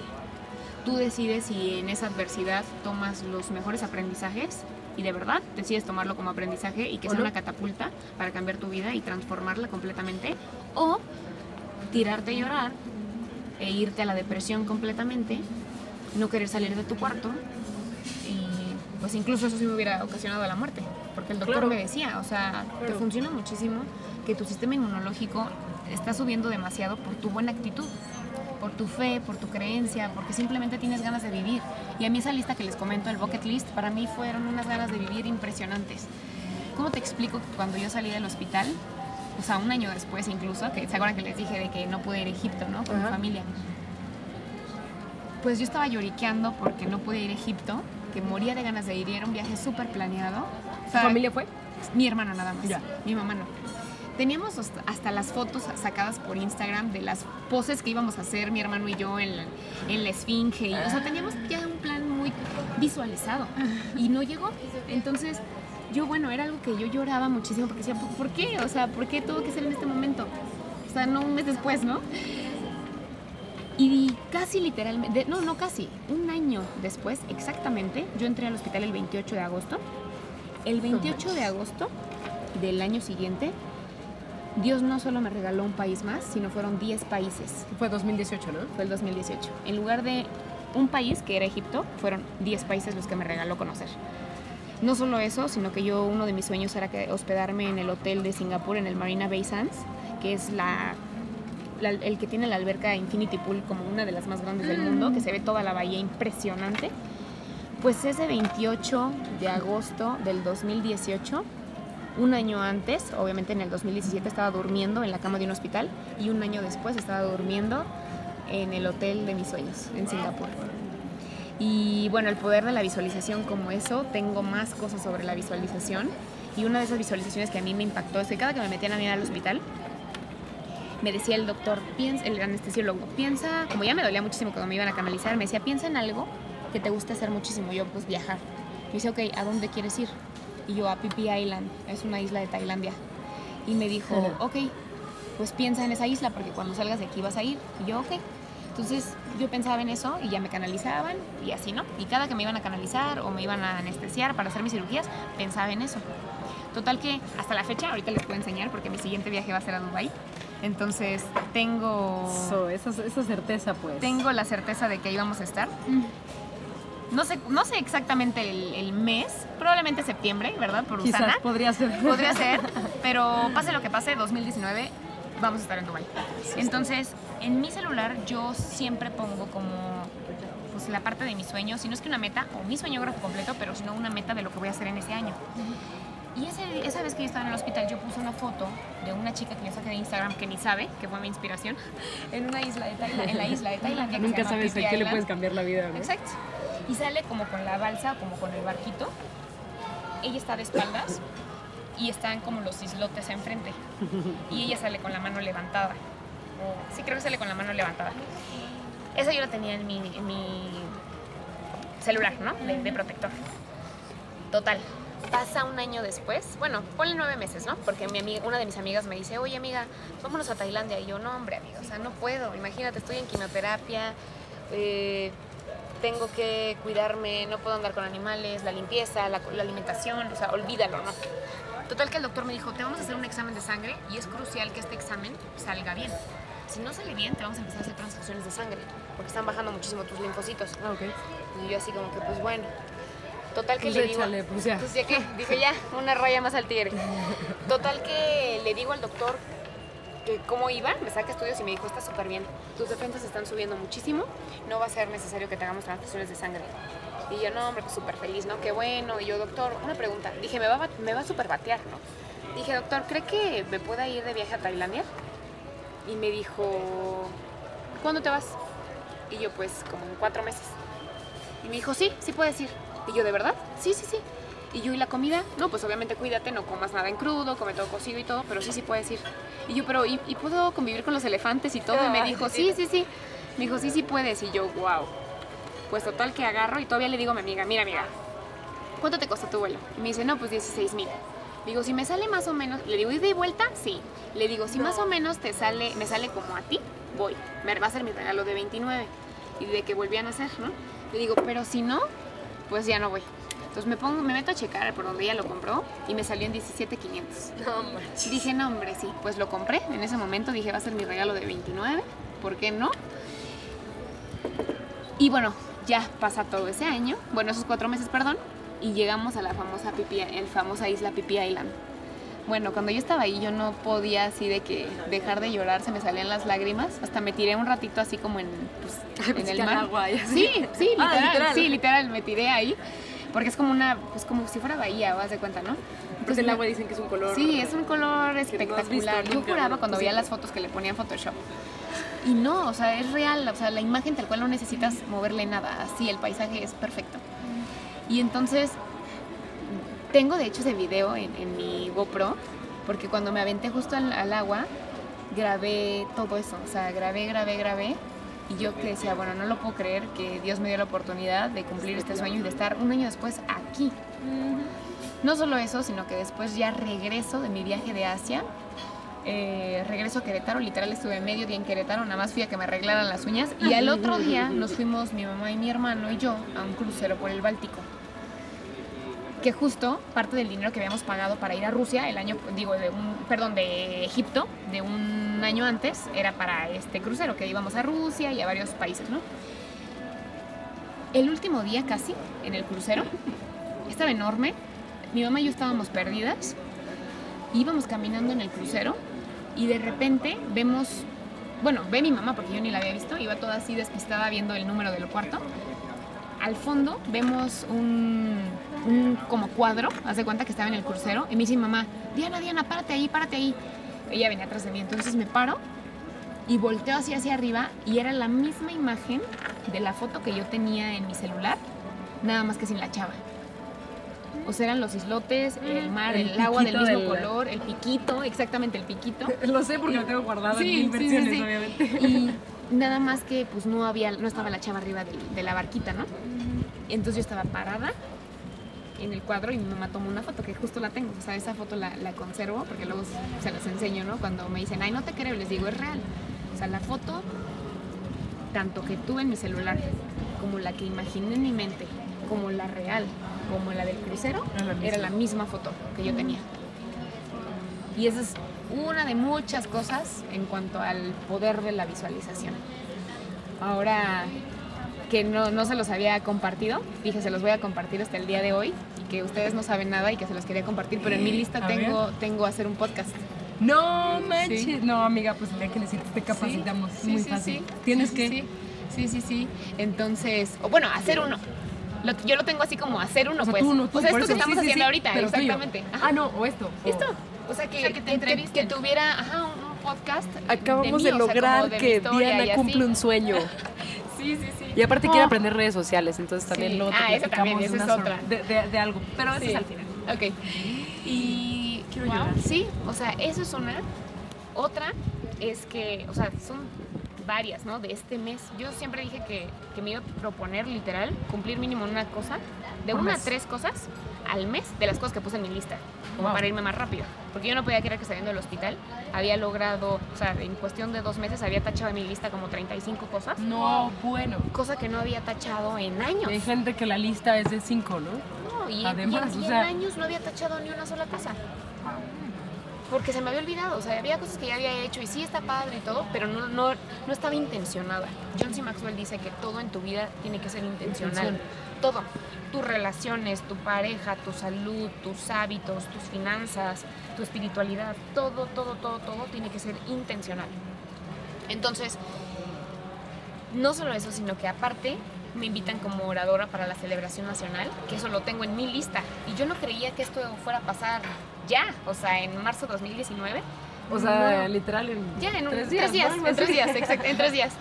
No, no, nunca me imaginé que eso fuera a pasar pronto y bueno, y no solo eso, sino que tengo en mi sueñógrafo que quiero tomarme una foto en el Museo Sumaya. Bueno, sí Sumaya, ¿no? Ujú. Bueno, todo el mundo me hacía burla porque me decía, no puede ser, o sea, está en México y cómo que no te has ido a tomar la Te foto. vas a Tailandia y no te tomas Y- el sí, sí. Es como en los arcos. Y yo como que, yo, bueno, pues sí, ya un día iré, pero pues entre que el tráfico y mil cosas, pues no había ido, o no sé, no me había intencionado en ir, pero lo tengo en mi lista. Pues acaban de mandar el correo Usana, que tenemos, estamos invitados a una cena VIP que va a ser dentro del Museo Sumaya, que es una cena VIP de etiqueta que vas de largo y todo. Yo dije, no, es que por algo no me fui a tomar la foto. O sea, por algo no me fui a tomar la foto de afuera. O sea, que voy a, así, tengo que largo. estar de largo, exactamente. tengo que estar de largo para poderme tomar esa foto. Entonces, digo, de verdad que el poder de la visualización Wow. es algo impactante. Lo he estado experimentando en estos Cada meses. vez más. Cada vez más, cada vez más. Y es algo impresionante. Al día de hoy ya estoy en remisión. Wow. Todavía me faltan, eh, que algunas quimioterapias me faltan. no, no seis. el señor una, una hoja que me cayó en la cabeza. Literalmente seis quimioterapias son las que me faltan nada más. Llevo al día de hoy 20. A finales de- limpia. limpia, sí, salgo totalmente limpia. El 20, el 20 no, es, es mentira, el 30 me voy a, a Tijuana porque me siguen poniendo tratamiento allá. Me toca la, la quimio allá, entonces ya solo me faltarían 5. Terminamos en febrero 2020, primeramente Dios, espero que ya todo esté bien. Pero yo sé que voy a estar bien, porque me siento sana, porque me siento feliz y es que ahí radica todo. Como Todas sientes? las enfermedades son emocionales. Yo claro. sé que lo mío se ocasionó por temas que traía arrastrándose del pasado, porque todo lo que guardas en la parte, o sea, dolor de garganta, pecho, Te así, lastimando. ajá, y además está, está relacionado con las cosas que no dices. Y entonces yo siempre fui así, como no decía las cosas, me las guardaba. Entonces dije, a partir de hoy, no me importa si le gusta a la persona o no le gusta, yo voy a sacar lo que tenga que sacar. Sea para bien o para mal, pero no puedo quedarme con eso dentro de mi cuerpo porque sí. tarde o temprano causa una enfermedad. Y tan yo siento que jamás va a volver que porque emocionalmente me siento bien. Y cuando tú emocionalmente te sientes bien, te sientes pleno, la cuestión espiritual está bien, de verdad, o sea, le digo a mi mamá, hoy todos los días, exacto, le digo a mi mamá, mamá, me siento súper feliz. O sea, es que hoy, este momento es perfecto. pues es que amo los lunes. Y desde ahí empecé con toda esta parte de lunes sin quejas, martes Sí. sin quejas, miércoles sin quejas, así, de cada día. Porque es un día a la vez. Todo es un día a la vez. Todos los hábitos que quieras lograr es paso a pasito y solo se puede lograr un día a la vez. Imagínate que yo pensara de, híjole, pues que quiero, ya quiero los cuadritos y quiero el cuerpo super fitness, pues no, ni siquiera me voy a levantar a ir al gimnasio. Claro, Porque ya me voy a sí, frustrar claro. de que no me sale el cuadrito. Pero entonces digo, El hoy, cuadrito. o sea, ya voy a empezar porque ya, ya puedo hacer ejercicio. Entonces, de hecho, ya voy a retomar la parte del ejercicio constante de todos los días y decir, hoy voy porque hoy quiero que me duele el cuerpo de que hice unos excelentes ejercicios y que los hice tan perfectos, piernita. exactamente, que hoy me duele el cuerpo. Sentir que tienes partes hice que no conocían, ¿no? Ah, mira, hay algo abajo de mi Sí, pierna que no, lo tenía, no, no sabía que sí, existía. no sabía que existía. Entonces te vas haciendo mucho más intencional en todo. Te vas haciendo más consciente y estás más en el momento Más presente. alerta, más... Más alerta, disfrutas la compañía. O sea, no importa. Antes era como, híjole, si no está mi novio, no. O sea, no, no, no disfruto.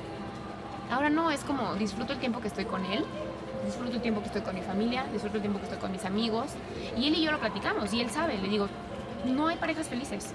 Tú eres una persona feliz, yo soy una persona feliz y, Estamos juntos, juntos. hacemos una pareja de personas felices. No es que sean o existan las parejas felices, cada uno tiene sus desequilibrios, Claro. pero el El mezclar dos el personas. mezclar dos personas y yo le digo, y, y el hecho de que yo te diga que no eres indispensable en mi vida, no significa que, que en realidad no lo seas. O sea, yo te amo y te adoro con todo mi corazón. O sea, eres una súper bendición en mi vida. Eh, siempre le digo, no, eres mi diamante. Eres mi diamante tal cual porque de verdad que me has apoyado incondicionalmente. O sea, es la persona con la que yo quiero estar y compartir el resto de mi vida. Pero siempre sabiendo que él ya nació sin mí y yo nací sin él. Y en el camino Dios nos juntó Y vivieron sin ustedes. y, y- y que cada quien tiene su individualidad. Que cuántas veces, porque también pasé por ahí, no crean que no, o sea, también llegué a ser celosa, también llegué a ser posesiva y todo. Y es un trabajo diario. Yo creo que eso es algo que no es como que se quite por completo, sino es un trabajo diario de decir, eres libre, es tu decisión estar conmigo, es mi decisión estar contigo. Y eso hace que nos llevemos súper bien, que al día de hoy llevemos tres años, dos meses de novios y él vive en Mexicali y yo vivo en Querétaro. Yo creo que ya pronto se va a poner las pilas. Pásenle el podcast, por favor. Joaquín, querido Joaquín, este espacio es para ti nada más. Los demás pueden adelantarle. Ahora. y pues en realidad es, es eso, ¿no? Es, es- es vivir una vida realmente con significado. Y que no lo hagas tanto por vivirla para los demás. Vívelo para ti. Vívela para ti todos los días. Que te sientas súper feliz, que neta te vayas a dormir en la noche y digas, wow. O sea, exprimí mis 24 horas del día. Exprimí al máximo mis 24 horas del día. Cada momento. Y a veces me dicen, Diana, ¿por ¿cómo le haces para que sean las 2 de la mañana, 3 de la mañana y tú sigues así súper pilas? Y yo es que estoy emocionada. O sea, de vivir, Sí, o sea, la pasión que había perdido antes, hoy la tengo. O sea, y es una pasión que, que, pues no sé si se me note o no, pero bueno, a mí así... obviamente, amiga. O sea, de verdad me encanta, o sea, me encanta poder compartir con otras personas, me encanta el poder aportar ahí una semillita, un granito de arena y algo, o sea, que, que, que florezca esa semilla que espero en Dios que la haya plantado el día de hoy con ustedes. Y que de verdad digan, tengo 15 años, 18 años, 20 años, 25, 30, tal vez 50 o 60 o no sé la edad que tengas, pero que digas, nunca es tarde. Nunca es tarde para hacer un borrón y cuenta nueva y hoy vuelvo a empezar. Y que te acuerdes, Dios no te recuerda tu pasado. Dios te recuerda que eres poderoso, que eres su obra maestra y que Él te va a estar construyendo y moldeando como literal una pieza de barro todos los días. Y que Él quiere lo mejor para ti. Y que hay tres cosas que, que nunca se me han olvidado, que lo escuché un día en una prédica, que decían, tú le puedes preguntar a Dios o le puedes pedir algo y te puede contestar sí de inmediato. Y tienes lo que querías. Otra puede ser que te diga sí, pero no es en tus tiempos, es en mis tiempos y tienes que ser paciente, tienes que aprender a esperar. Y número tres, no, no en definitiva. Y no, no por mala onda, sino porque tengo lo mejor para ti. No lloriques por esto, porque esto es nada comparado con lo que tengo viene. para ti.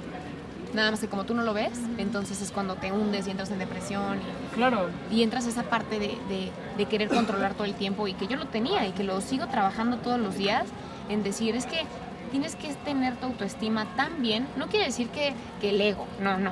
Tu autoestima, de saber que tú eres una persona, tanto hombre o mujer, que eres una persona poderosa, que eres una persona que tiene para aportar mucho a los demás. Algo que dice John C. Maxwell es que todos los días tengas el hábito de aportar valor a los demás. Todos los días, donde te encuentres. No solo en tu trabajo, donde te encuentres, con la persona que te topes, agrega valor, agrega valor, agrega valor. Haz que la gente nunca te olvide.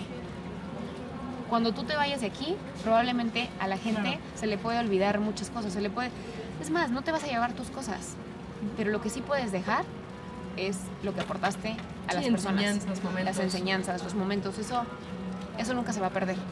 Todo lo demás se pierde, carece de valor. Entonces, pues es algo que los invito a hacer todos los días. Wow. Y- Yo tengo una duda, ah, sí, perdón, perdón, perdón. Ah, ya, ya, perdón, disculpa. Eh, a lo mejor la puedes responder, a lo mejor no, pero yo tengo mucha duda en esa parte de, de lo que acabas de decir de las tres como respuestas de Dios. Bueno, me imagino que sí, no sé. ¿Tienes algún ejemplo en donde tú supieras y puedes decir a la gente, más o menos es como yo lo viví, que supe cuando me dijo sí, bueno, sí de rápido fue la parte en la que se te drenó el agua, ¿no? Creo- Creo que esa es la que puedo identificar. el líquido. Perdón, Pues el líquido. agua. Sí, sí, líquido, ya. ajá. Eh, la otra es sí, pero aguanta. Y la otra es no. En, en, en esas últimas, ¿cómo las has experimentado? Si es que las has experimentado. Sí, yo creo que cuando yo realmente al principio yo decía no quiero tener nada, o sea, espero que no, no tenga nada, pues no me hizo caso. O sea, fue como un sí, pero no es en tus tiempos, es en los míos. O sea, sí, Efectivamente, sana, sí tuve algo, exactamente. Sí me iba, a sanar, me iba a sanar, pero no cuando yo dijera, cuando él quisiera, ¿no?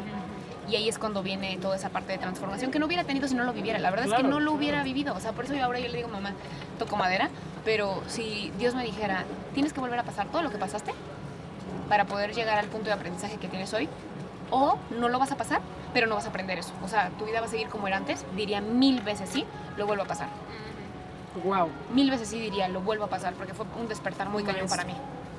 Y el no, tengo algo mejor para ti, sí. Eso yo lo, lo experimenté más como en cuestión pareja. De esas veces, muchachas, ¿no? Jovencitas, eh, que les pasa, ¿no? Que apunten, que a veces, de verdad, o sea, uno se idiotiza y dices, ay, lloraba por este, que, ay, no. Sí, ¿verdad? Y, y no, o sea, la vida es tan hermosa que no vale la pena que llores por nadie. O sea, tienes lo más preciado que es tu vida. Claro. O sea, Dios no te dijo encárgate de la vida de alguien más, te dijo encárgate de tu vida. Tú encárgate de ser feliz, encárgate de estar plena, completa, equilibrada, con espiritualidad, para que entonces por medio de tu ejemplo inspires Claro. a otras personas. Entonces, gracias a que pues en algún momento de, de la vida ya no tengo a las personas que en su momento estuve, con las que estuve como parejas, lo cual siempre les voy a agradecer muchísimo, porque de todas las personas he aprendido y todos cumplimos un ciclo y jamás hablaría mal de, de ninguno, al contrario, o sea, es muchísimo aprendizaje lo que tuve, de cada relación se aprende, pero definitivamente, o sea, conmigo Dios se rayó, ¿no? O sea, me dijo, ahí te va un hombre Bien. para ti. Ajá, un hombre, un hombre para ti, un hombre que va a estar contigo en las buenas, en las malas, en las peores, en la peor adversidad De las mejores. y en las mejores. Que vas a compartir una misma visión, que vas a compartir sueños, que vas a compartir viajes, que vas a compartir familia. Bueno, yo digo que, que familia, ¿verdad? Joaquín, otra vez. Ah, Joaquín, este espacio es para ti, los demás le pueden adelantar 15 segundos. No, pero, pero realmente, o sea, lo platicamos muchísimo, ¿no? Y, realmente, pues sí, fue como un esperar un poquito, porque fue cuando ya teníamos planes. Eh, fue cuando pasó todo lo de la enfermedad, ¿no? Pero Otra tarde o no temprano.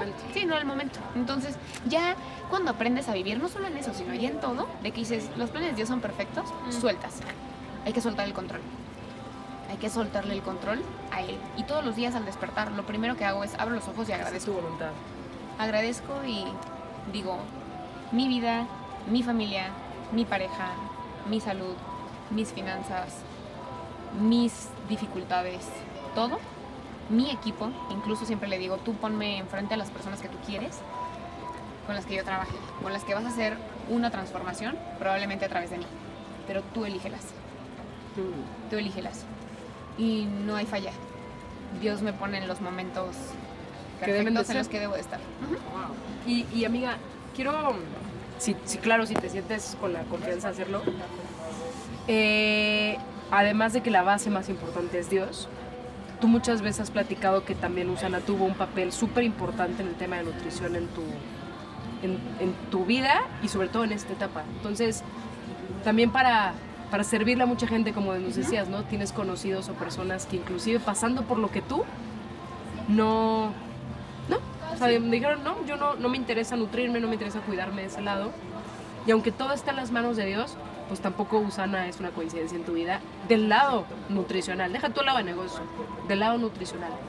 ¿Nos podrías compartir ese, ese pequeño gran testimonio para que si hay una persona que en este momento esté escuchando y diga, bueno, voy a trabajar en Dios y demás, también diga, wow, o sea, voy a, voy a afrontarlo así nutricionalmente? Sí, sí, totalmente. De hecho, qué bueno que lo tocas, ahora sí que tocas el tema, porque, bueno, al principio los médicos me decían, no quiero que tomes nada, ¿no? O sea, no quiero que tomes Nada extra nada extra. Sí, o sea, puro medica, puro químico me daban, puro medicamento, pura quimio y puro químico, ¿no? Y yo decía, no, o sea, yo sana no lo quiero dejar de tomar y todo, ¿no? Pero, gracias a Dios, vuelvo a lo mismo, todos los planes de Dios son perfectos y por algo me pasó en el norte. En el norte, en Baja California, en Rosarito, está un hospital que se llama Sanovip, que es del dueño de, de Usana, del, del científico de Usana, ¿no? Que se llama Myron Wentz, Del viejito precioso. que lo amo con todo mi corazón. Que digo, gracias a Dios que existe él y que pudo hacer todo esto, ¿no? Y entonces dije, ¿sabes qué?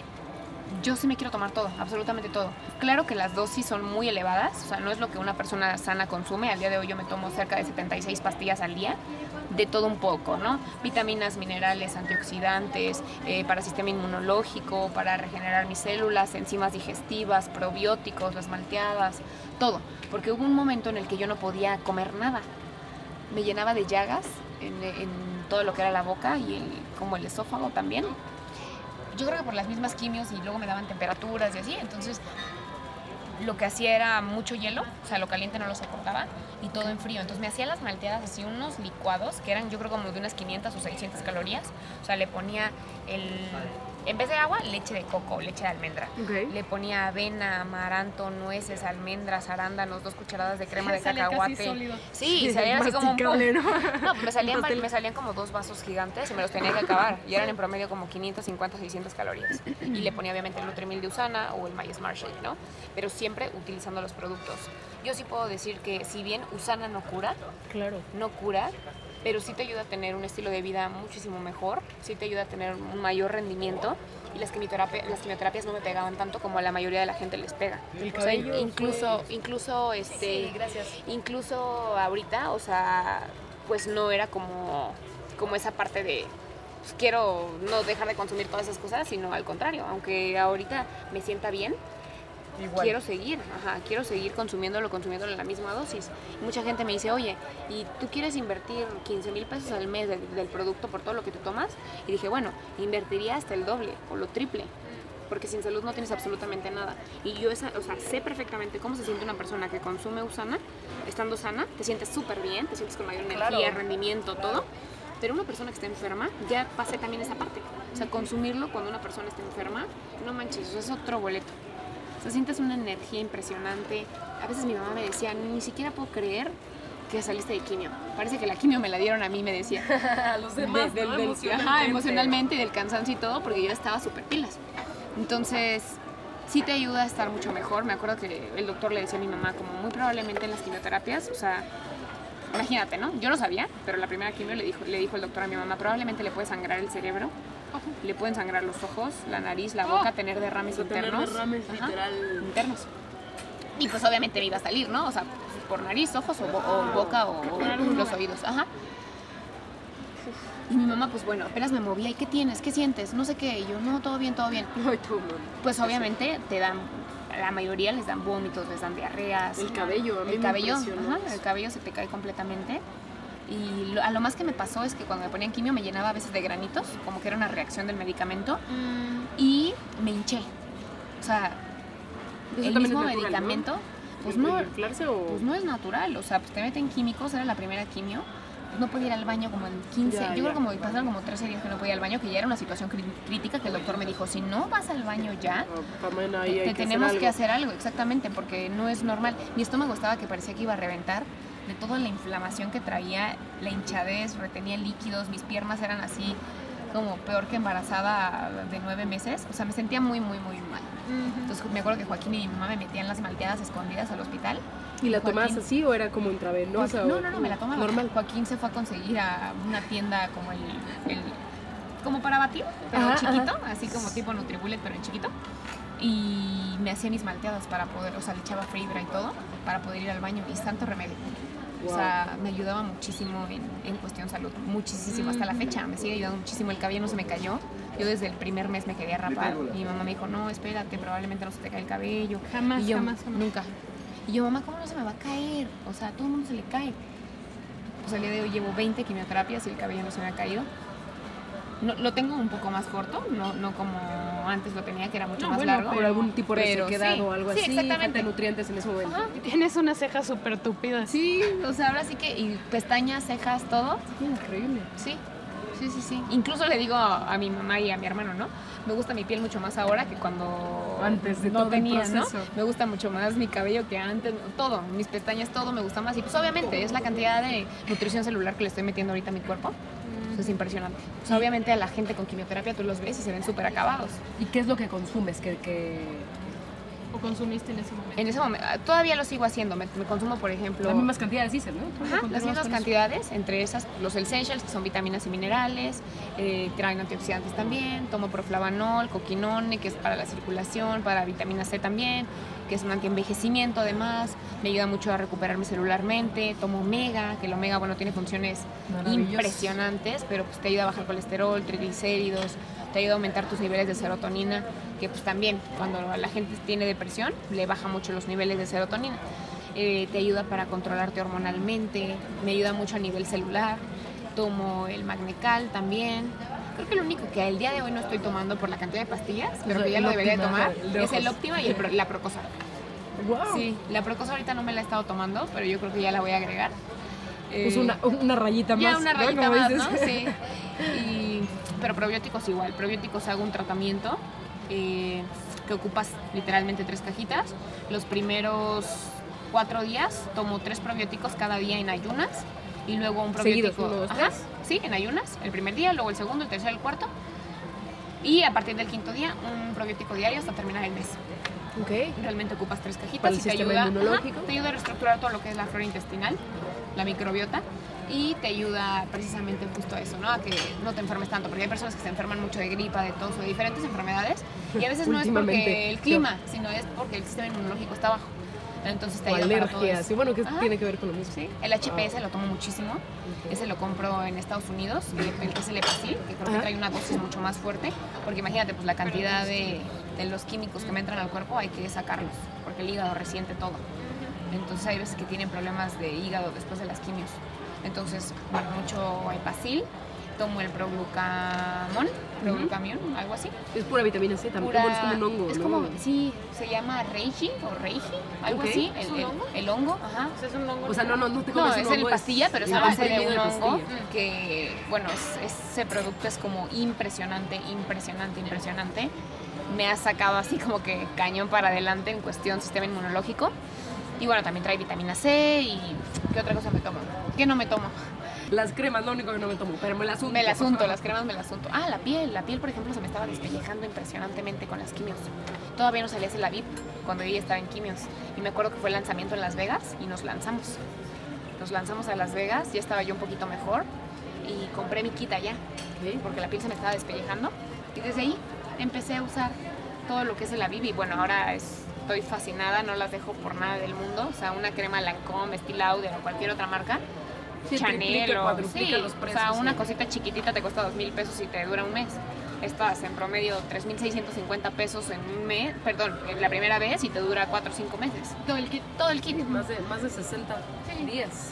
Entonces, Sí, no malas, pues yo, o sea, en cuestión producto, amo el producto, incluso aunque no hiciera el negocio, jamás dejaría de consumir Usana. Y después de esta vivencia, pues No, hombre, Mucho menos, menos. menos, al contrario, o sea, yo lo comparto con la mayor cantidad de gente que puedo.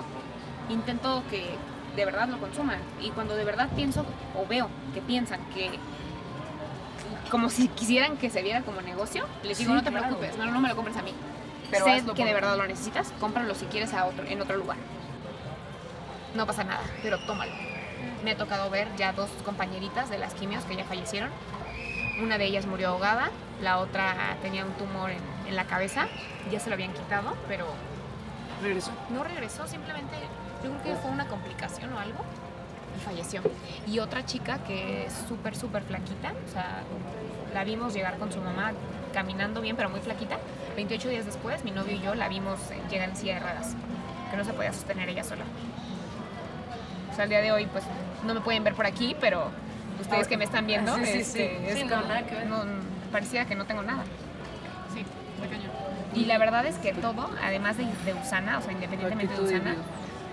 Sí, el poder de Dios en mi vida lo he visto de una manera claro. impactante. Impactante totalmente. De hecho, Nina me, me había platicado muchísimo de ti. Tu uso de ejemplo Obviamente, para todo, pues amiga. yo, o sea, no es lo mismo ya que te lo Gracias. platique la persona, Escucharlo. Con más detalle. ajá, a que me lo platique un tercero, ¿no? Pero Nina me decía, es que la admiro muchísimo. Decía, pues, qué padre, ¿no? O sea, pues no sabía ni qué onda ni nada, pero pues está muy, muy interesante, sobre todo porque eh, para bien y para mal he vivido dos situaciones, yo no, pero de gente que conozco, o sea, uno fue un tío y otro fue el papá de una de mis mejores amigas, que viví, es- o sea, esas etapas de cáncer y dices, no manches, ¿no? O sea, o sea, me, me sorprende que de verdad no parece que tuviste nada, o sea, está cañón. Sí. Está cañón y, y pues qué bendición que hayas tenido como todas esas como Lecciones, sí, o sea, como esos momentos de luz para tú seguir adelante, o sea, que no te dejaras no te dejaras caer.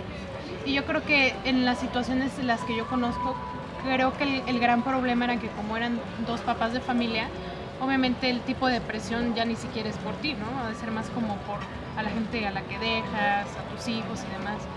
Y, y yo creo que inclusive estabas platicando que ya estabas viendo con, con tu novio si ya, no sé si ya se, se casaban o iniciaban una familia.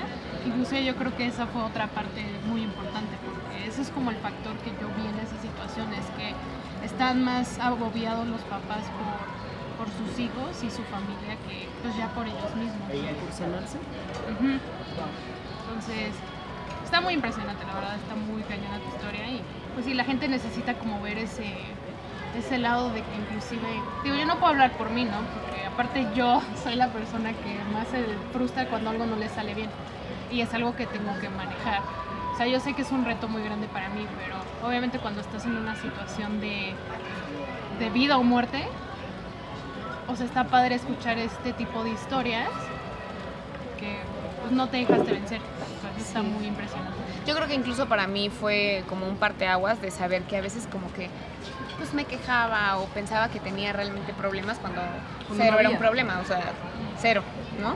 Entonces yo creo que fue tanto como esa parte que Diosito me dijo, ah, pues quieres un verdadero ¿Quieres- reto, quieres- ahí te quieres nivelar, ¿no? ¿Quieres, quieres valorar qué es realmente tener un reto, ahí te va uno, ¿no? Y pues que de verdad agradezco muchísimo haberlo vivido porque gracias a eso hoy mi vida la puedo vivir de una manera diferente. No soy perfecta ni intento serlo, simplemente sí me exijo cada día más, cada día más soy como mucho más consciente de lo que hago o lo que no hago o lo que dejo de hacer por pues, por otras cosas, ¿no? Como que observarme de, a ver, ¿estoy dejando de hacer esto por alguien o por qué? ¿Qué, qué quiero, qué quiero transmitir al quedar bien con esa persona? Entonces, Evaluar todo. evaluar todo, o sea, ser mucho más observador y decir, no me, o sea, no, no me la tengo que comprar y no voy a hacer lo que la gente quiera que haga, voy a hacer lo que a mí me hace feliz. Porque Wow. muchas veces estamos pues, queriendo impresionar a los demás y luego impresionar a gente que ni siquiera le importas. Sí, ¿no? O sea, que ni siquiera te cae bien, No. ni a ti, o sea, Sí. además. No, y él tampoco. O Sí, sea, la sí, persona. se ¿no? dan igual, o Entonces, sea, es una digo, no, más ahora de verdad que aprendes a vivir mucho más light. Yo siempre pues digo, al menos últimamente digo, ¿no? Que no es más feliz el que más tiene, sino el que menos necesita. Y hay personas que me dicen, ¿cómo? O sea, no entiendo esa frase, o sea, se pudiera escuchar como mediocre, ¿no? Como, no, así estoy bien, como no, es, no necesito tener más, así soy feliz, pero no va por ahí. Se refiere más como al, que bueno, fue un aprendizaje que tuve además en mi viaje a Asia, por una aldea que fuimos, que son, no sé si han escuchado de las eh, long neck, las que eh, Ajá, les ajá. van poniendo como aros en el cuello Ah, sí, sí, sí. y que las van haciendo así como que largo, largo, largo y desde chiquititas. Y pues bueno, pesan muchísimo y yo decía, wow, o sea, no puedo creer que esa niña está riéndose, jugando, jiji, jajaja. Y tú ves dónde viven y dices que no, o sea, no, no es posible, de verdad que no es posible. Y, no, y me- con esa frase me refiero a eso, o sea, de que entre más conoces o entre más intentas complacer a los demás, dejas de ser tú. Dejas como, como que te vas así para atrás y dejas de existir. Entonces empiezas a querer cosas externas, me refiero a el carro que te dé el Igual y ni te estatus. gustan además, ¿no? Que es lo más interesante, o sea... O que a veces te hace Es que tomar decisiones que no tienes que tomar porque luego estás mal económicamente. O sea, no va por ahí, no, no tengo que pensar como de esa manera. Y es desde esa parte de ser leal y fiel a tus convicciones y decir, ya el día de hoy soy feliz. No necesito algo externo para ser más feliz. Claro que está padrísimo que logres cosas, que si quieres comprar tu camioneta te la compres, tu casa. Está padrísimo, pero son metas personales. Va después de la base. Exacto, porque si tu base está firme, si tu, tu fe, tu confianza en ti y en Dios está súper bien, ya, o sea, vas a, vas a incluso disfrutar más tu casa, vas a disfrutar más tu carro, porque sabes lo que te costó, ya no lo vas a hacer por presunción ni lo vas a hacer por nada de eso. A eso me refiero con esa frase. Y, y hay algo que, que te quería preguntar, eh, que lo, lo has tocado a lo largo de la plática, pero si pudieras resumir en alguna eh, concepto, o como, como ahora sí que como te Frase. nazca una frase, ¿cómo crees que es vivir hoy una vida equilibrada? Me refiero en, o sea, en, en tener lo que deseas, de verdad deseas para ti, en negocio, en familia, en pareja, en espiritualidad, o sea, ¿cómo resumes una ese equilibrio? Te voy a poner un ejemplo por si la pregunta está muy difícil. Ajá. Una amiga que tuvo un accidente de coche impresionante hace años me decía en el- la frase aquí ahora, ella, ¿no? Entonces, si para ti fuera en un concepto, una ideología o algo que te has dado cuenta, ¿cómo, cómo crees que se debe de mantener ese equilibrio en todas esas áreas sin dedicarte 200% al trabajo y dejar de ponerle atención a tu familia? O ponerte atención al dinero que ya no te estás nutriendo. ¿Sí me explico? O sea, para ti, ¿cómo, cómo hay De ese hecho, balance? Es una, es una frase que yo utilizo mucho también. ¿Aquí y ahora? Como aquí y ahora, o sea, y un día a la vez y solo por hoy. Si lo piensas como, híjole, de aquí a cinco años, pues igual dices, sí, sí lo voy a hacer, pero probablemente algún día lo haces y algún día no. Pero si entonces piensas en tomar una decisión el día de hoy, cuando te levantas, hoy tengo la decisión de ser organizada, a lo mejor algo que tengo que trabajar, por ejemplo, es dormirme más temprano, pero yo creo que son hábitos. ¿Ok? Los hábitos que tengas de ser intencional. Intencional, como les decía, ¿no? En cada área de tu vida, para que así puedas decir, ok, ni mucho, mucho trabajo, ni poco trabajo, ni más dinero, ni menos dinero, y que todo pueda ser totalmente un equilibrio. Yo creo que en todo el inter del tiempo que estuve en el hospital, más cuando sentí que igual literalmente me podía morir, nunca dije, híjole, es que ¿por qué no trabajé más, caray? Nunca dije eso. ¿Por qué no dediqué más tiempo a, a dar tantas presentaciones, no? Que está padre, o sea, está muy padre, Sí, pero no es la base de todo, ¿no?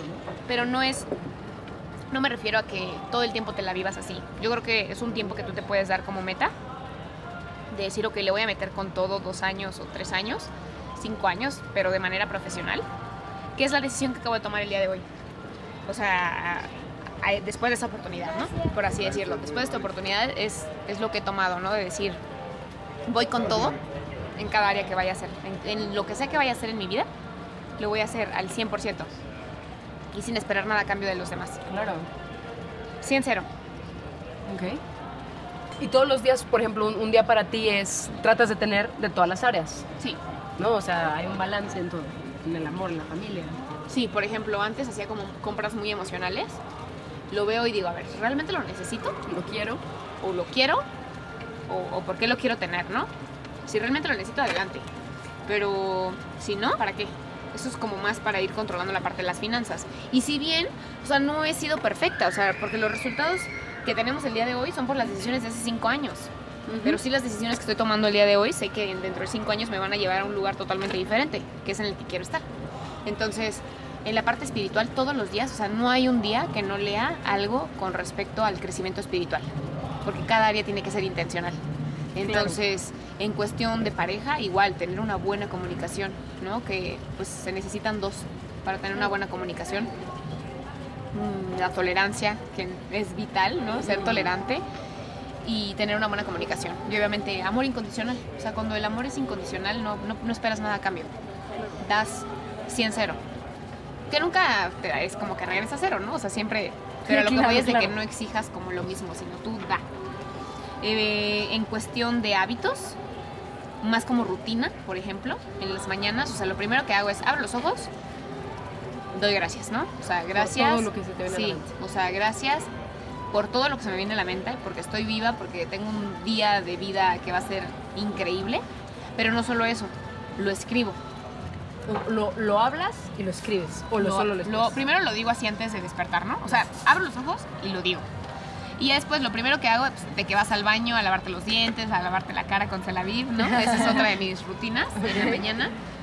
Y después de eso dedico tiempo a estar frente a mi sueñógrafo.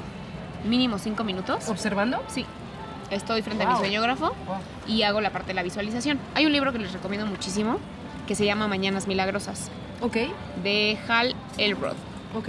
Y en ese libro te habla de diferentes actividades que tienes que hacer y les llama el Mañanas Milagrosas.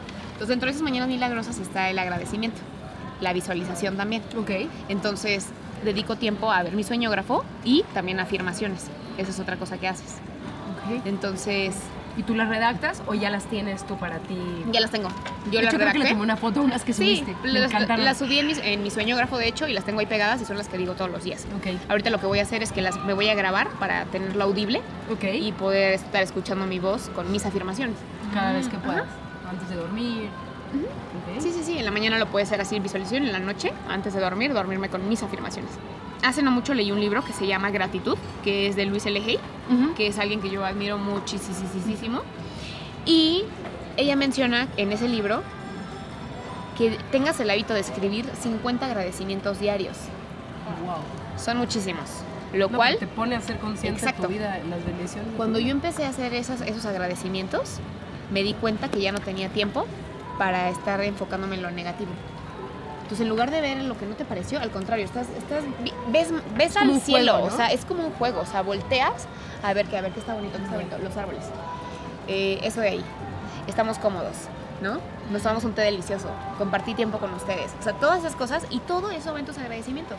Entonces ya es como algo, como una motivación padre de mis 50, mis 50, mis 50 agradecimientos. Entonces eso lo escribo, por ejemplo, todos los días. Todos los días escribo la parte de agradecimientos. Eh, además de eso, pues obviamente estiramientos. Ahorita como tal, no todos los días estoy haciendo ejercicio, que ya lo voy a empezar a hacer. Ya es como de parte de mis propósitos Muy ya del año, porque no había podido hacer ejercicio, estaba bajando mucho de peso, entonces me, pro- me prohibieron todo lo que fuera como cardio y así. Ahorita voy a empezar más como con ejercicios un Para poco más de fuerza, ajá, para agarrar tono muscular. Y es como de mis hábitos eh, diarios, ¿no? Veo mi agenda. En mi agenda veo cuáles son las prioridades, porque no es lo mismo, o sea, estar ocupado a Que- ser que productivo. ser productivo, ¿no? Ajá. Entonces Ay, me veo, dolió la pedrada de veo realmente Fue la qué hoja es, que sí, fue qué es lo relevante. Y después de eso, escucho algún audio de Ok. crecimiento personal, ok. algún audio que me guste, o, porque a veces lo intercalo, a veces el audio puede ser en la tarde-noche, y leer. O sea, en la mañana, siempre leo en la mañana, siempre, siempre, siempre algo. No importa si son dos, tres hojas, cuatro, pero no salgo de mi casa si no leí en la mañana. Ok, Eso súper. es como Wow. un hábito.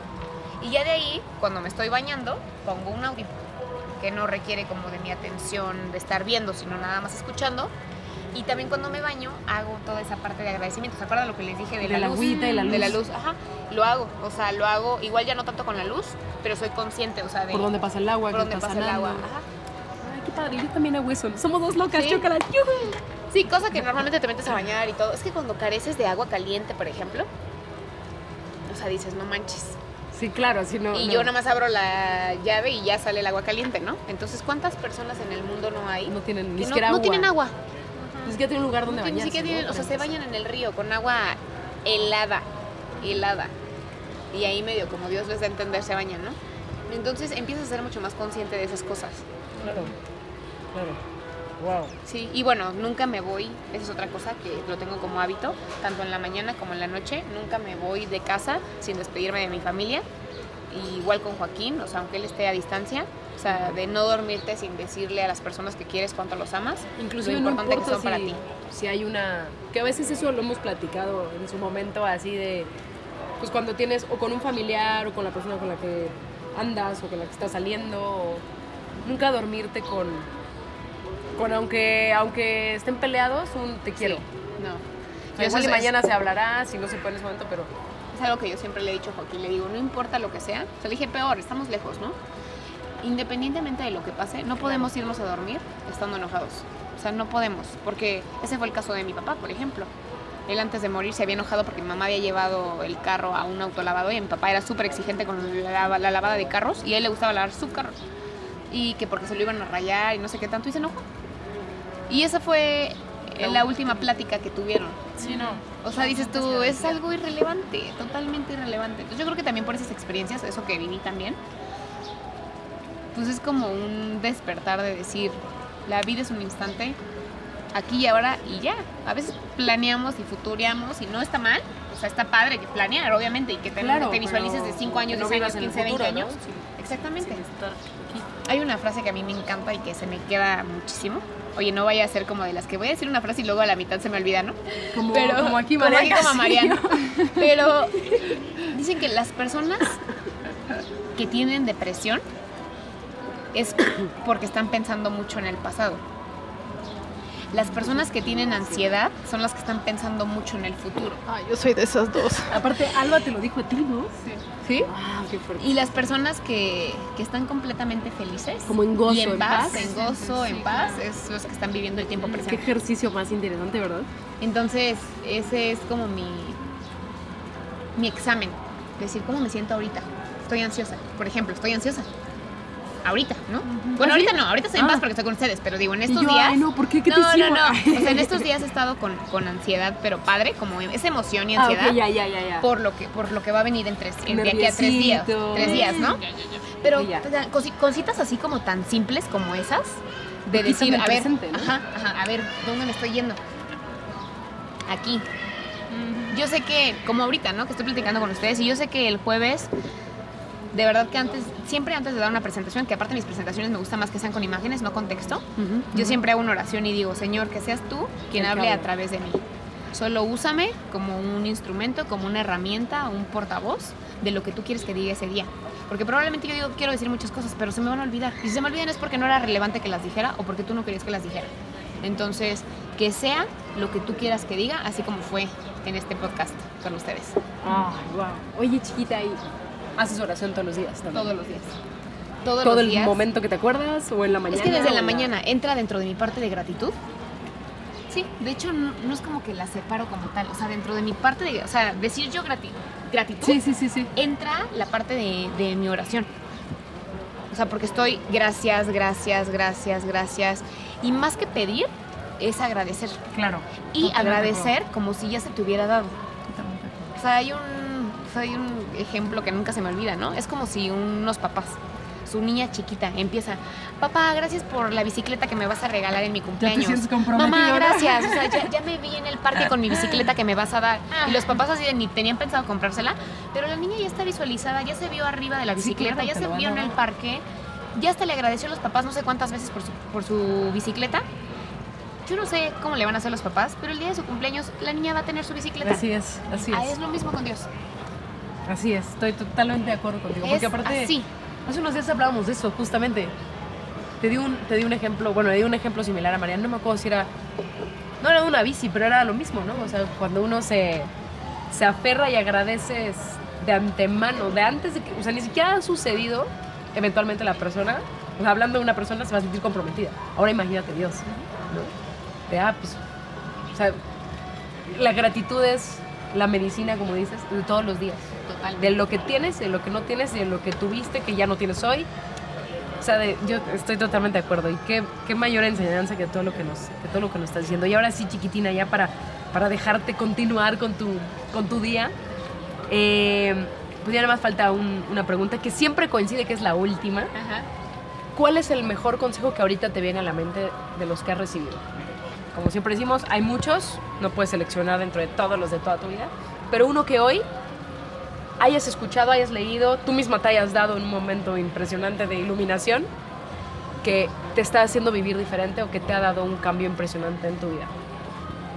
Consejo como tal. Tú piensa, tú tarda. Uno es el que les, les comenté, el de ser congruentes Ah, con lo que piensas, con lo que dices, con lo que sientes y con lo que haces. Porque ese es un consejo que me ha llevado a vivir mi vida de una manera en congruencia. O sea, de, es, bien, es bien fácil comprometerte a hacer cosas, es bien fácil decir, es bien fácil, pues sí, hablar. Pero al momento de hacer es cuando dices, híjole, yo dije que iba a hacer esto. Entonces, en el momento en el que tú estás acorde con esas cosas que les mencioné, tu vida va a cambiar por completo. O sea, no hay manera de que no cambie. Porque entonces Claro. todo lo que sale de tu boca, no hay manera de que no se cumpla. Porque mucha gente en donde falla es en accionar. Claro, claro, claro. Entonces, lo que he estado viviendo ahorita en este tiempo es no dejar nada para mañana. No dejar nada para mañana que puedas hacer hoy. Si lo que tienes que hacer o vas a hacer en ese momento te quita incluso menos de 5 segundos, hazlo en el instante. ¿Cuántas Claro. veces dejamos esos pendientitos que nos ocupan la mente? ¿No? Y que, bueno, yo soy así, de que yo tengo que escribir, todas mi- las cosas que tengo en mi mente las tengo que bajar a, a papel. Porque si no me ocupan espacio mental y, y las traigo así como de tengo que hacer esto, esto y esto y esto. Entonces así en papel y me organizo de tal manera de que digo, no me puedo dormir hasta que no esté eh, mínimo el 90% de las cosas que escribí completadas, como tareas completadas y ver prioridades. Les recomiendo mucho que hagan una lista de, Ok. cosas, de todas las cosas que hacen en el, en el día. Todas. O sea, observarnos primero y ver qué hacemos. Sí, o sea, por ejemplo, tu día de ayer, ¿no? Y empiezas a, a- a darte cuenta qué hiciste a lo largo de todo el día. Y después, puedes ponerle un círculo, una palomita, lo que sea. Enumera cuáles son las cinco cosas que te están acercando a donde quieres llegar. Ok. La mayoría no, Ni siquiera. ni siquiera ponen un círculo 2. ¿Por qué? Porque están haciendo cosas para los demás. Ya. Están haciendo cosas como, por ejemplo, en su trabajo, ¿no? Híjole, tengo que entregar esto para mi jefe. Claro. Híjole, tengo, estoy súper ocupada. Sí, pero son puras ocupaciones que no te van a llevar al lugar al donde quieres estar. Entonces, otro consejo que les pudiera dar es que la gente muere cuando la gente deja de soñar. No importa la edad que tengas. Entonces, Apúntenle bien.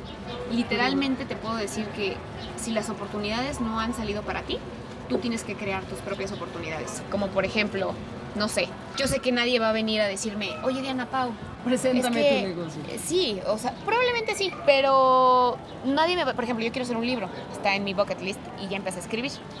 Entonces, ninguna editorial iba a venir a decirme, oye Diana Pau, híjole, ¿Por qué no te ¿Por qué escribes no un te escribes un libro? Y mira, ya bien fácil, me lo pasas, esta editorial es famosa y listo. Nosotros te lo editamos, todo sales y ya, famosa. Nadie va a llegar a hacer eso. Entonces, yo tengo que crear mis propias oportunidades. Yo tengo que empezar a escribir y tengo que empezar a sacar mi libro. Si se vende, no se vende, lo que No sea. está en ti, además. No está en mí en ese momento, pero aún así, pues si ese no fue el bueno, pues escribes otro. Y si ese no fue el bueno, pues escribes otro hasta que le pegues, o si no, te vas con diferentes editoriales. ¿Cuántos famosísimos no han sido súper rechazados por diferentes Sí, editoriales? Y de repente pegaron en una y ¡boom! Y mira, y además no es tanto mi intención como, ay, pues quiero ser famoso por mi libro. No, sino que mi libro o que mi ¿Cuánta gente, mensaje, pues? o ni siquiera mi mensaje, el mensaje que Dios me dio a mí y yo poderlo transmitir entre líneas, que la gente lo pueda tomar y decir, wow, o sea, de aquí me llevo esto, esto y esto para poder aplicar en mi vida ejemplos o cosas sencillas de aplicación que puedan hacer para tener una vida con significado, que por ahí más o menos va a ir relacionado a mi tema. Otro consejo que, que les puedo dar es justamente que hagan su lista, que hagan su De lista sueños. de sueños, su bucket list. Y de verdad es súper emocionante cuando vas logrando cada sueño y lo tachas, porque aparte lo tachas justo en el momento donde lograste Aparte tú ese le sueño. añades sazón, ¿no? Porque Sí. mucha gente hacemos listas que luego no pelamos y nos acordamos que ya lo cumplimos hace tres años y es como, ah, mira, ya fui a Disney y lo taché. Pero tú además lo tachas ahí. O sea, lo tacho en- literal en lo el tacho en el sueño. momento, así es que ahorita vamos a tachar el nivel del podcast. Eso es todo. Entonces, Hay que eh, documentarlo. sí, sí, sí. Y, y eso está, eso está muy padre porque se vuelve tan emocionante. No te puedo eh, explicar qué se siente por dentro, pero es una adrenalina increíble que aparte te da certeza y te empodera a decir soy capaz.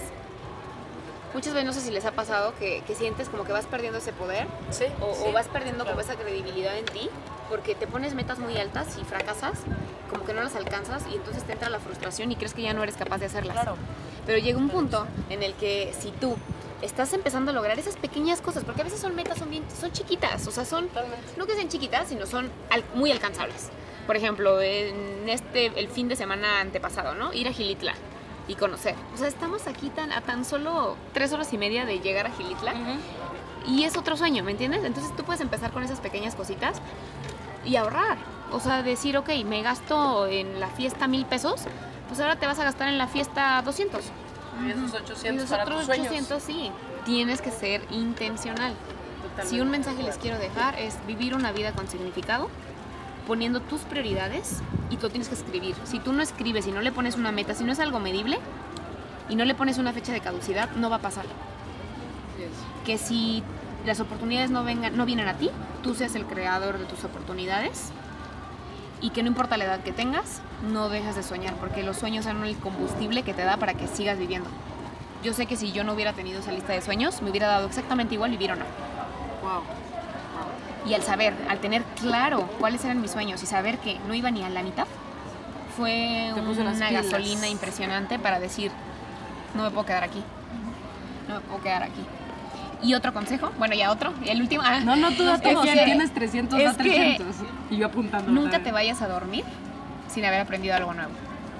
Nunca. Ok. Nunca. Así estés súper cansado, abre un libro y lee una página. Sé que algo vas a aprender de eso.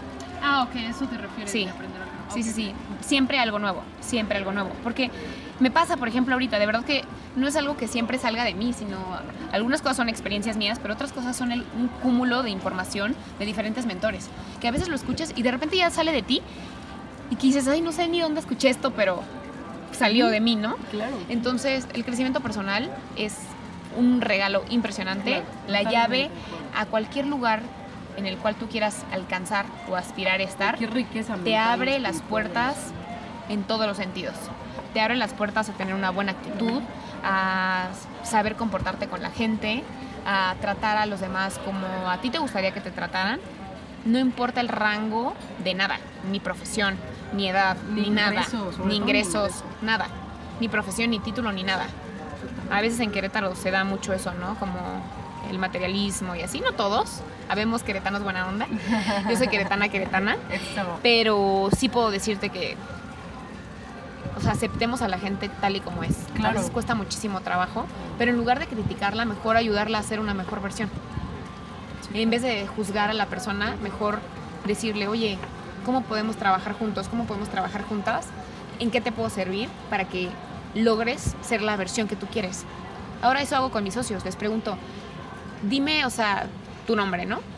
¿Cuál sería la mejor versión de fulanita de tal? ¿En qué te puedo servir para que lo logres? No, pues me gustaría esto. O me dicen, ni siquiera lo había pensado.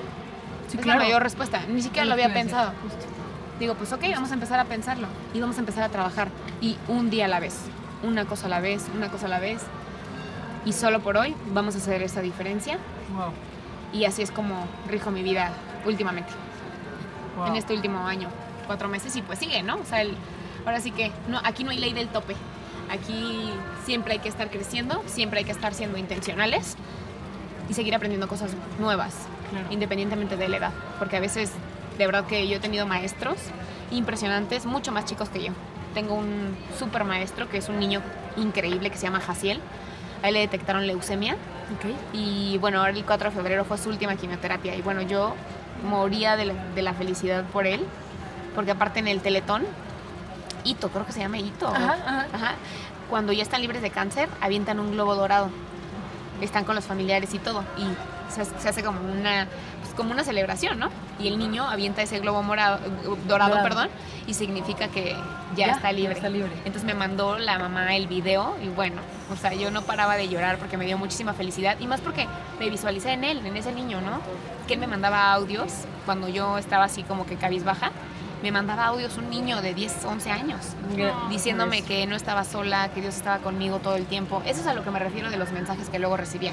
Que justo cuando más mal me sentía, Siempre, un niño de 10, 11 años me mandaba un mensaje siempre Dios te hablaba a través y yo decía, esto fue Dios, o sea, esto fue Dios. Un niño que está en Querétaro con leucemia, internado, que me manda este audio, o sea, eso era para mí un motor y unas pilas muy grandes de decir, me tengo que levantar, o sea, no, no puedo lloriquear, no puedo sentirme mal. Y como bien Conchita me decía, tienes que tener tus cinco minutos diarios. Tienes que tener tus cinco minutos diarios de decir, hoy me siento mal, hoy quiero llorar. Y de verdad que para mí Joaquín fue un súper gran apoyo, mi mamá, mi hermano, o sea, mi familia fue un apoyo impresionante para mí, los amo con todo mi corazón, porque sin ellos, de verdad que yo no hubiera estado donde estoy el día de hoy. Me daban siempre para arriba, mi mamá en todo momento me bañaba, me cambiaba, o sea, incondicional. Yo volví a ser como una bebé y aprendí a quitar ese ego y poder pedir yo ayuda puedo todo, ¿no? y poder decir necesito que me ayudes y que no tiene nada de malo y es que todo se traslada incluso al negocio de, de ser emprendedor ¿cuántas veces no preguntas porque te da pena que te vayan a decir que estás tonto? Sí. ¿cuántas veces no pides ayuda por tu ego tan elevado? Claro. Cuando en el emprendimiento igual, necesitas pedir ayuda, necesitas pedir consejos, necesitas decir, hey, no sé. Y es válido decir, no sé, ayúdame. Yo veo que tú tienes los resultados, cuéntame Ayúdame, tu experiencia. Claro, claro. Claro, totalmente. O sea. La vida real y la vida de emprendimiento no es tan alejada de la realidad. Lo vives. sí, claro. Es un vivir diario. Este niño actualmente, pues bueno, se convirtió en mi super maestro porque decía, wow, o sea, de verdad que yo pensaba, si él puede, un niño de 12 años que Sí, ver la vida así, ¿no? y está muy mal, o sea, siempre hay una persona mejor que tú y peor que tú. Es cuestión de que valores la circunstancia y que valores tu regalo. Porque todo lo que te pasa de adversidad es un regalo. Claro, en, en todas las áreas, sí, cierto. Aunque es difícil verlo, como dices, ¿no? pero Wow. es el famoso regalo de la vida y todos los días es un examen. Si no pasas la lección, la vida te la vuelve a poner hasta que la superes, hasta que la logres pasar, con diferentes personas, diferentes escenarios, pero así es. No sé qué decir, o sea, ya estoy así como, ya, Diana, habla, de aquí hasta las 11 de la noche, de aquí hasta las 3 de la mañana que te seguimos. duermes, tú sigue platicando. No Creo que es la primera vez que casi no hablamos nosotros. De hecho, sí. De hecho, hemos estado muy calladas. Creo que es la primera vez que estamos así, escuchando nada más. ¿Quieres decir algo, Marian? Algo que tú te lleves para ti. Digo, es muchas cosas. Creo que está difícil resumir una. Pero algo que tú te lleves para ti, para aplicar en tu vida.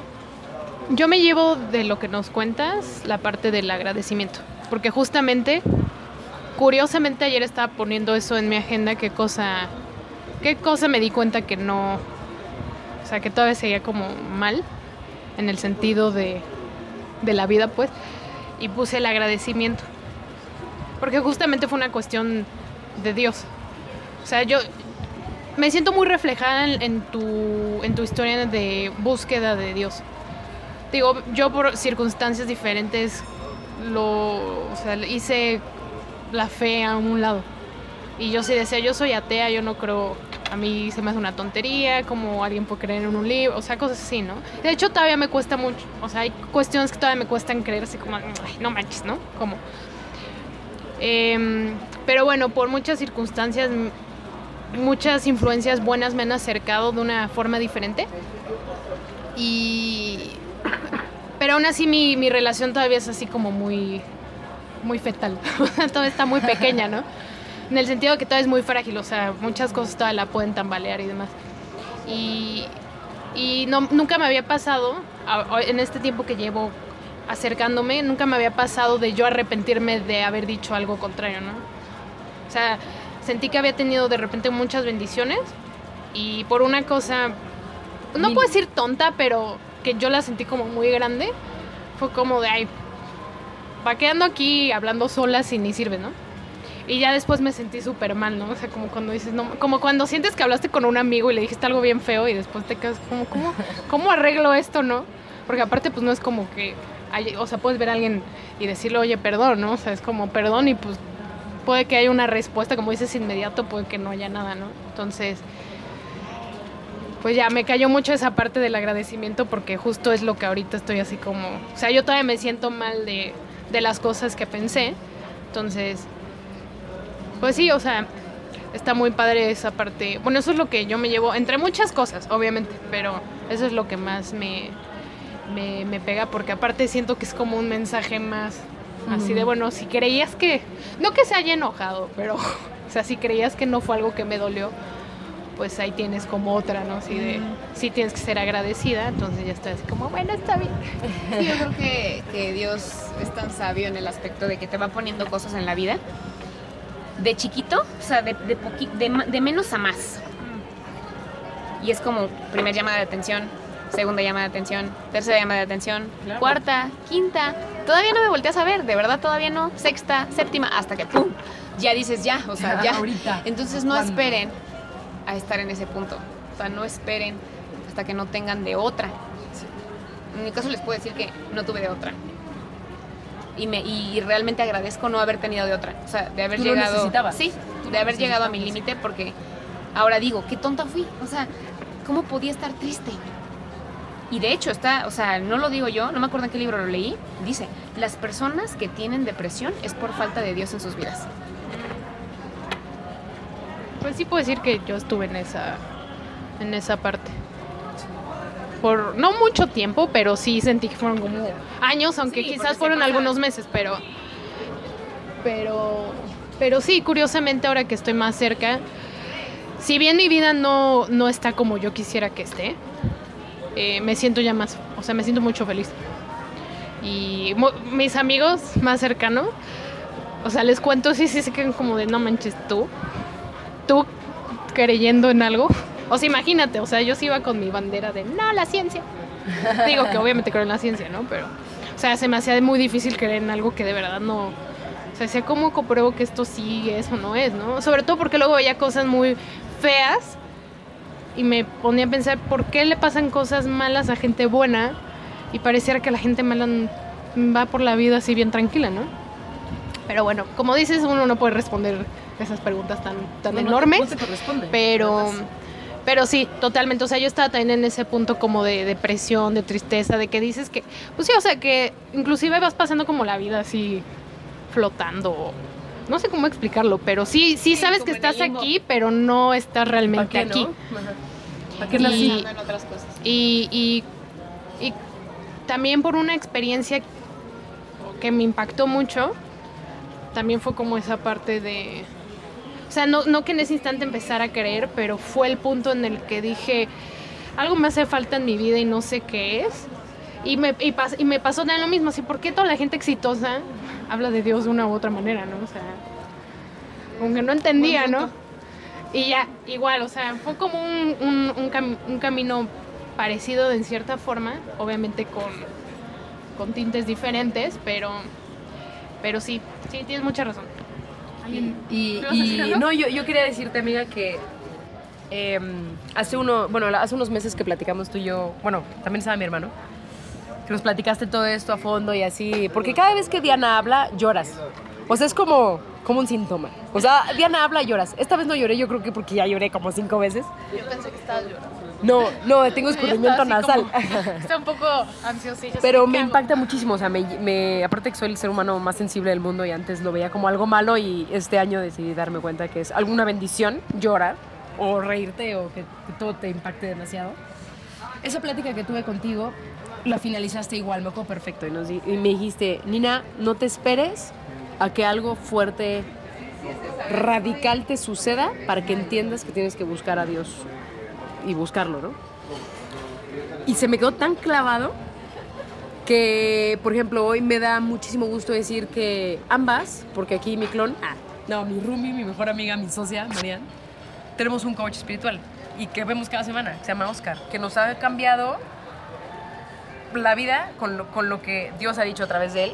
Impresionante. Pero fue, o sea, a mí se me quedó tan grabado porque aparte, lo he platicado muchas veces y te lo platico a ti también, que es algo que estoy trabajando últimamente y, y lo pongo en manos de Dios y lo trabajo todos los días y me cuesta mucho trabajo. A mí me dices algo, positivo o negativo, y yo lo transformo en bola de nieve o positivo o negativo. O sea, al punto de cuando me platicaste que tenías tos, empecé a tener tos y yo me hacía muerta.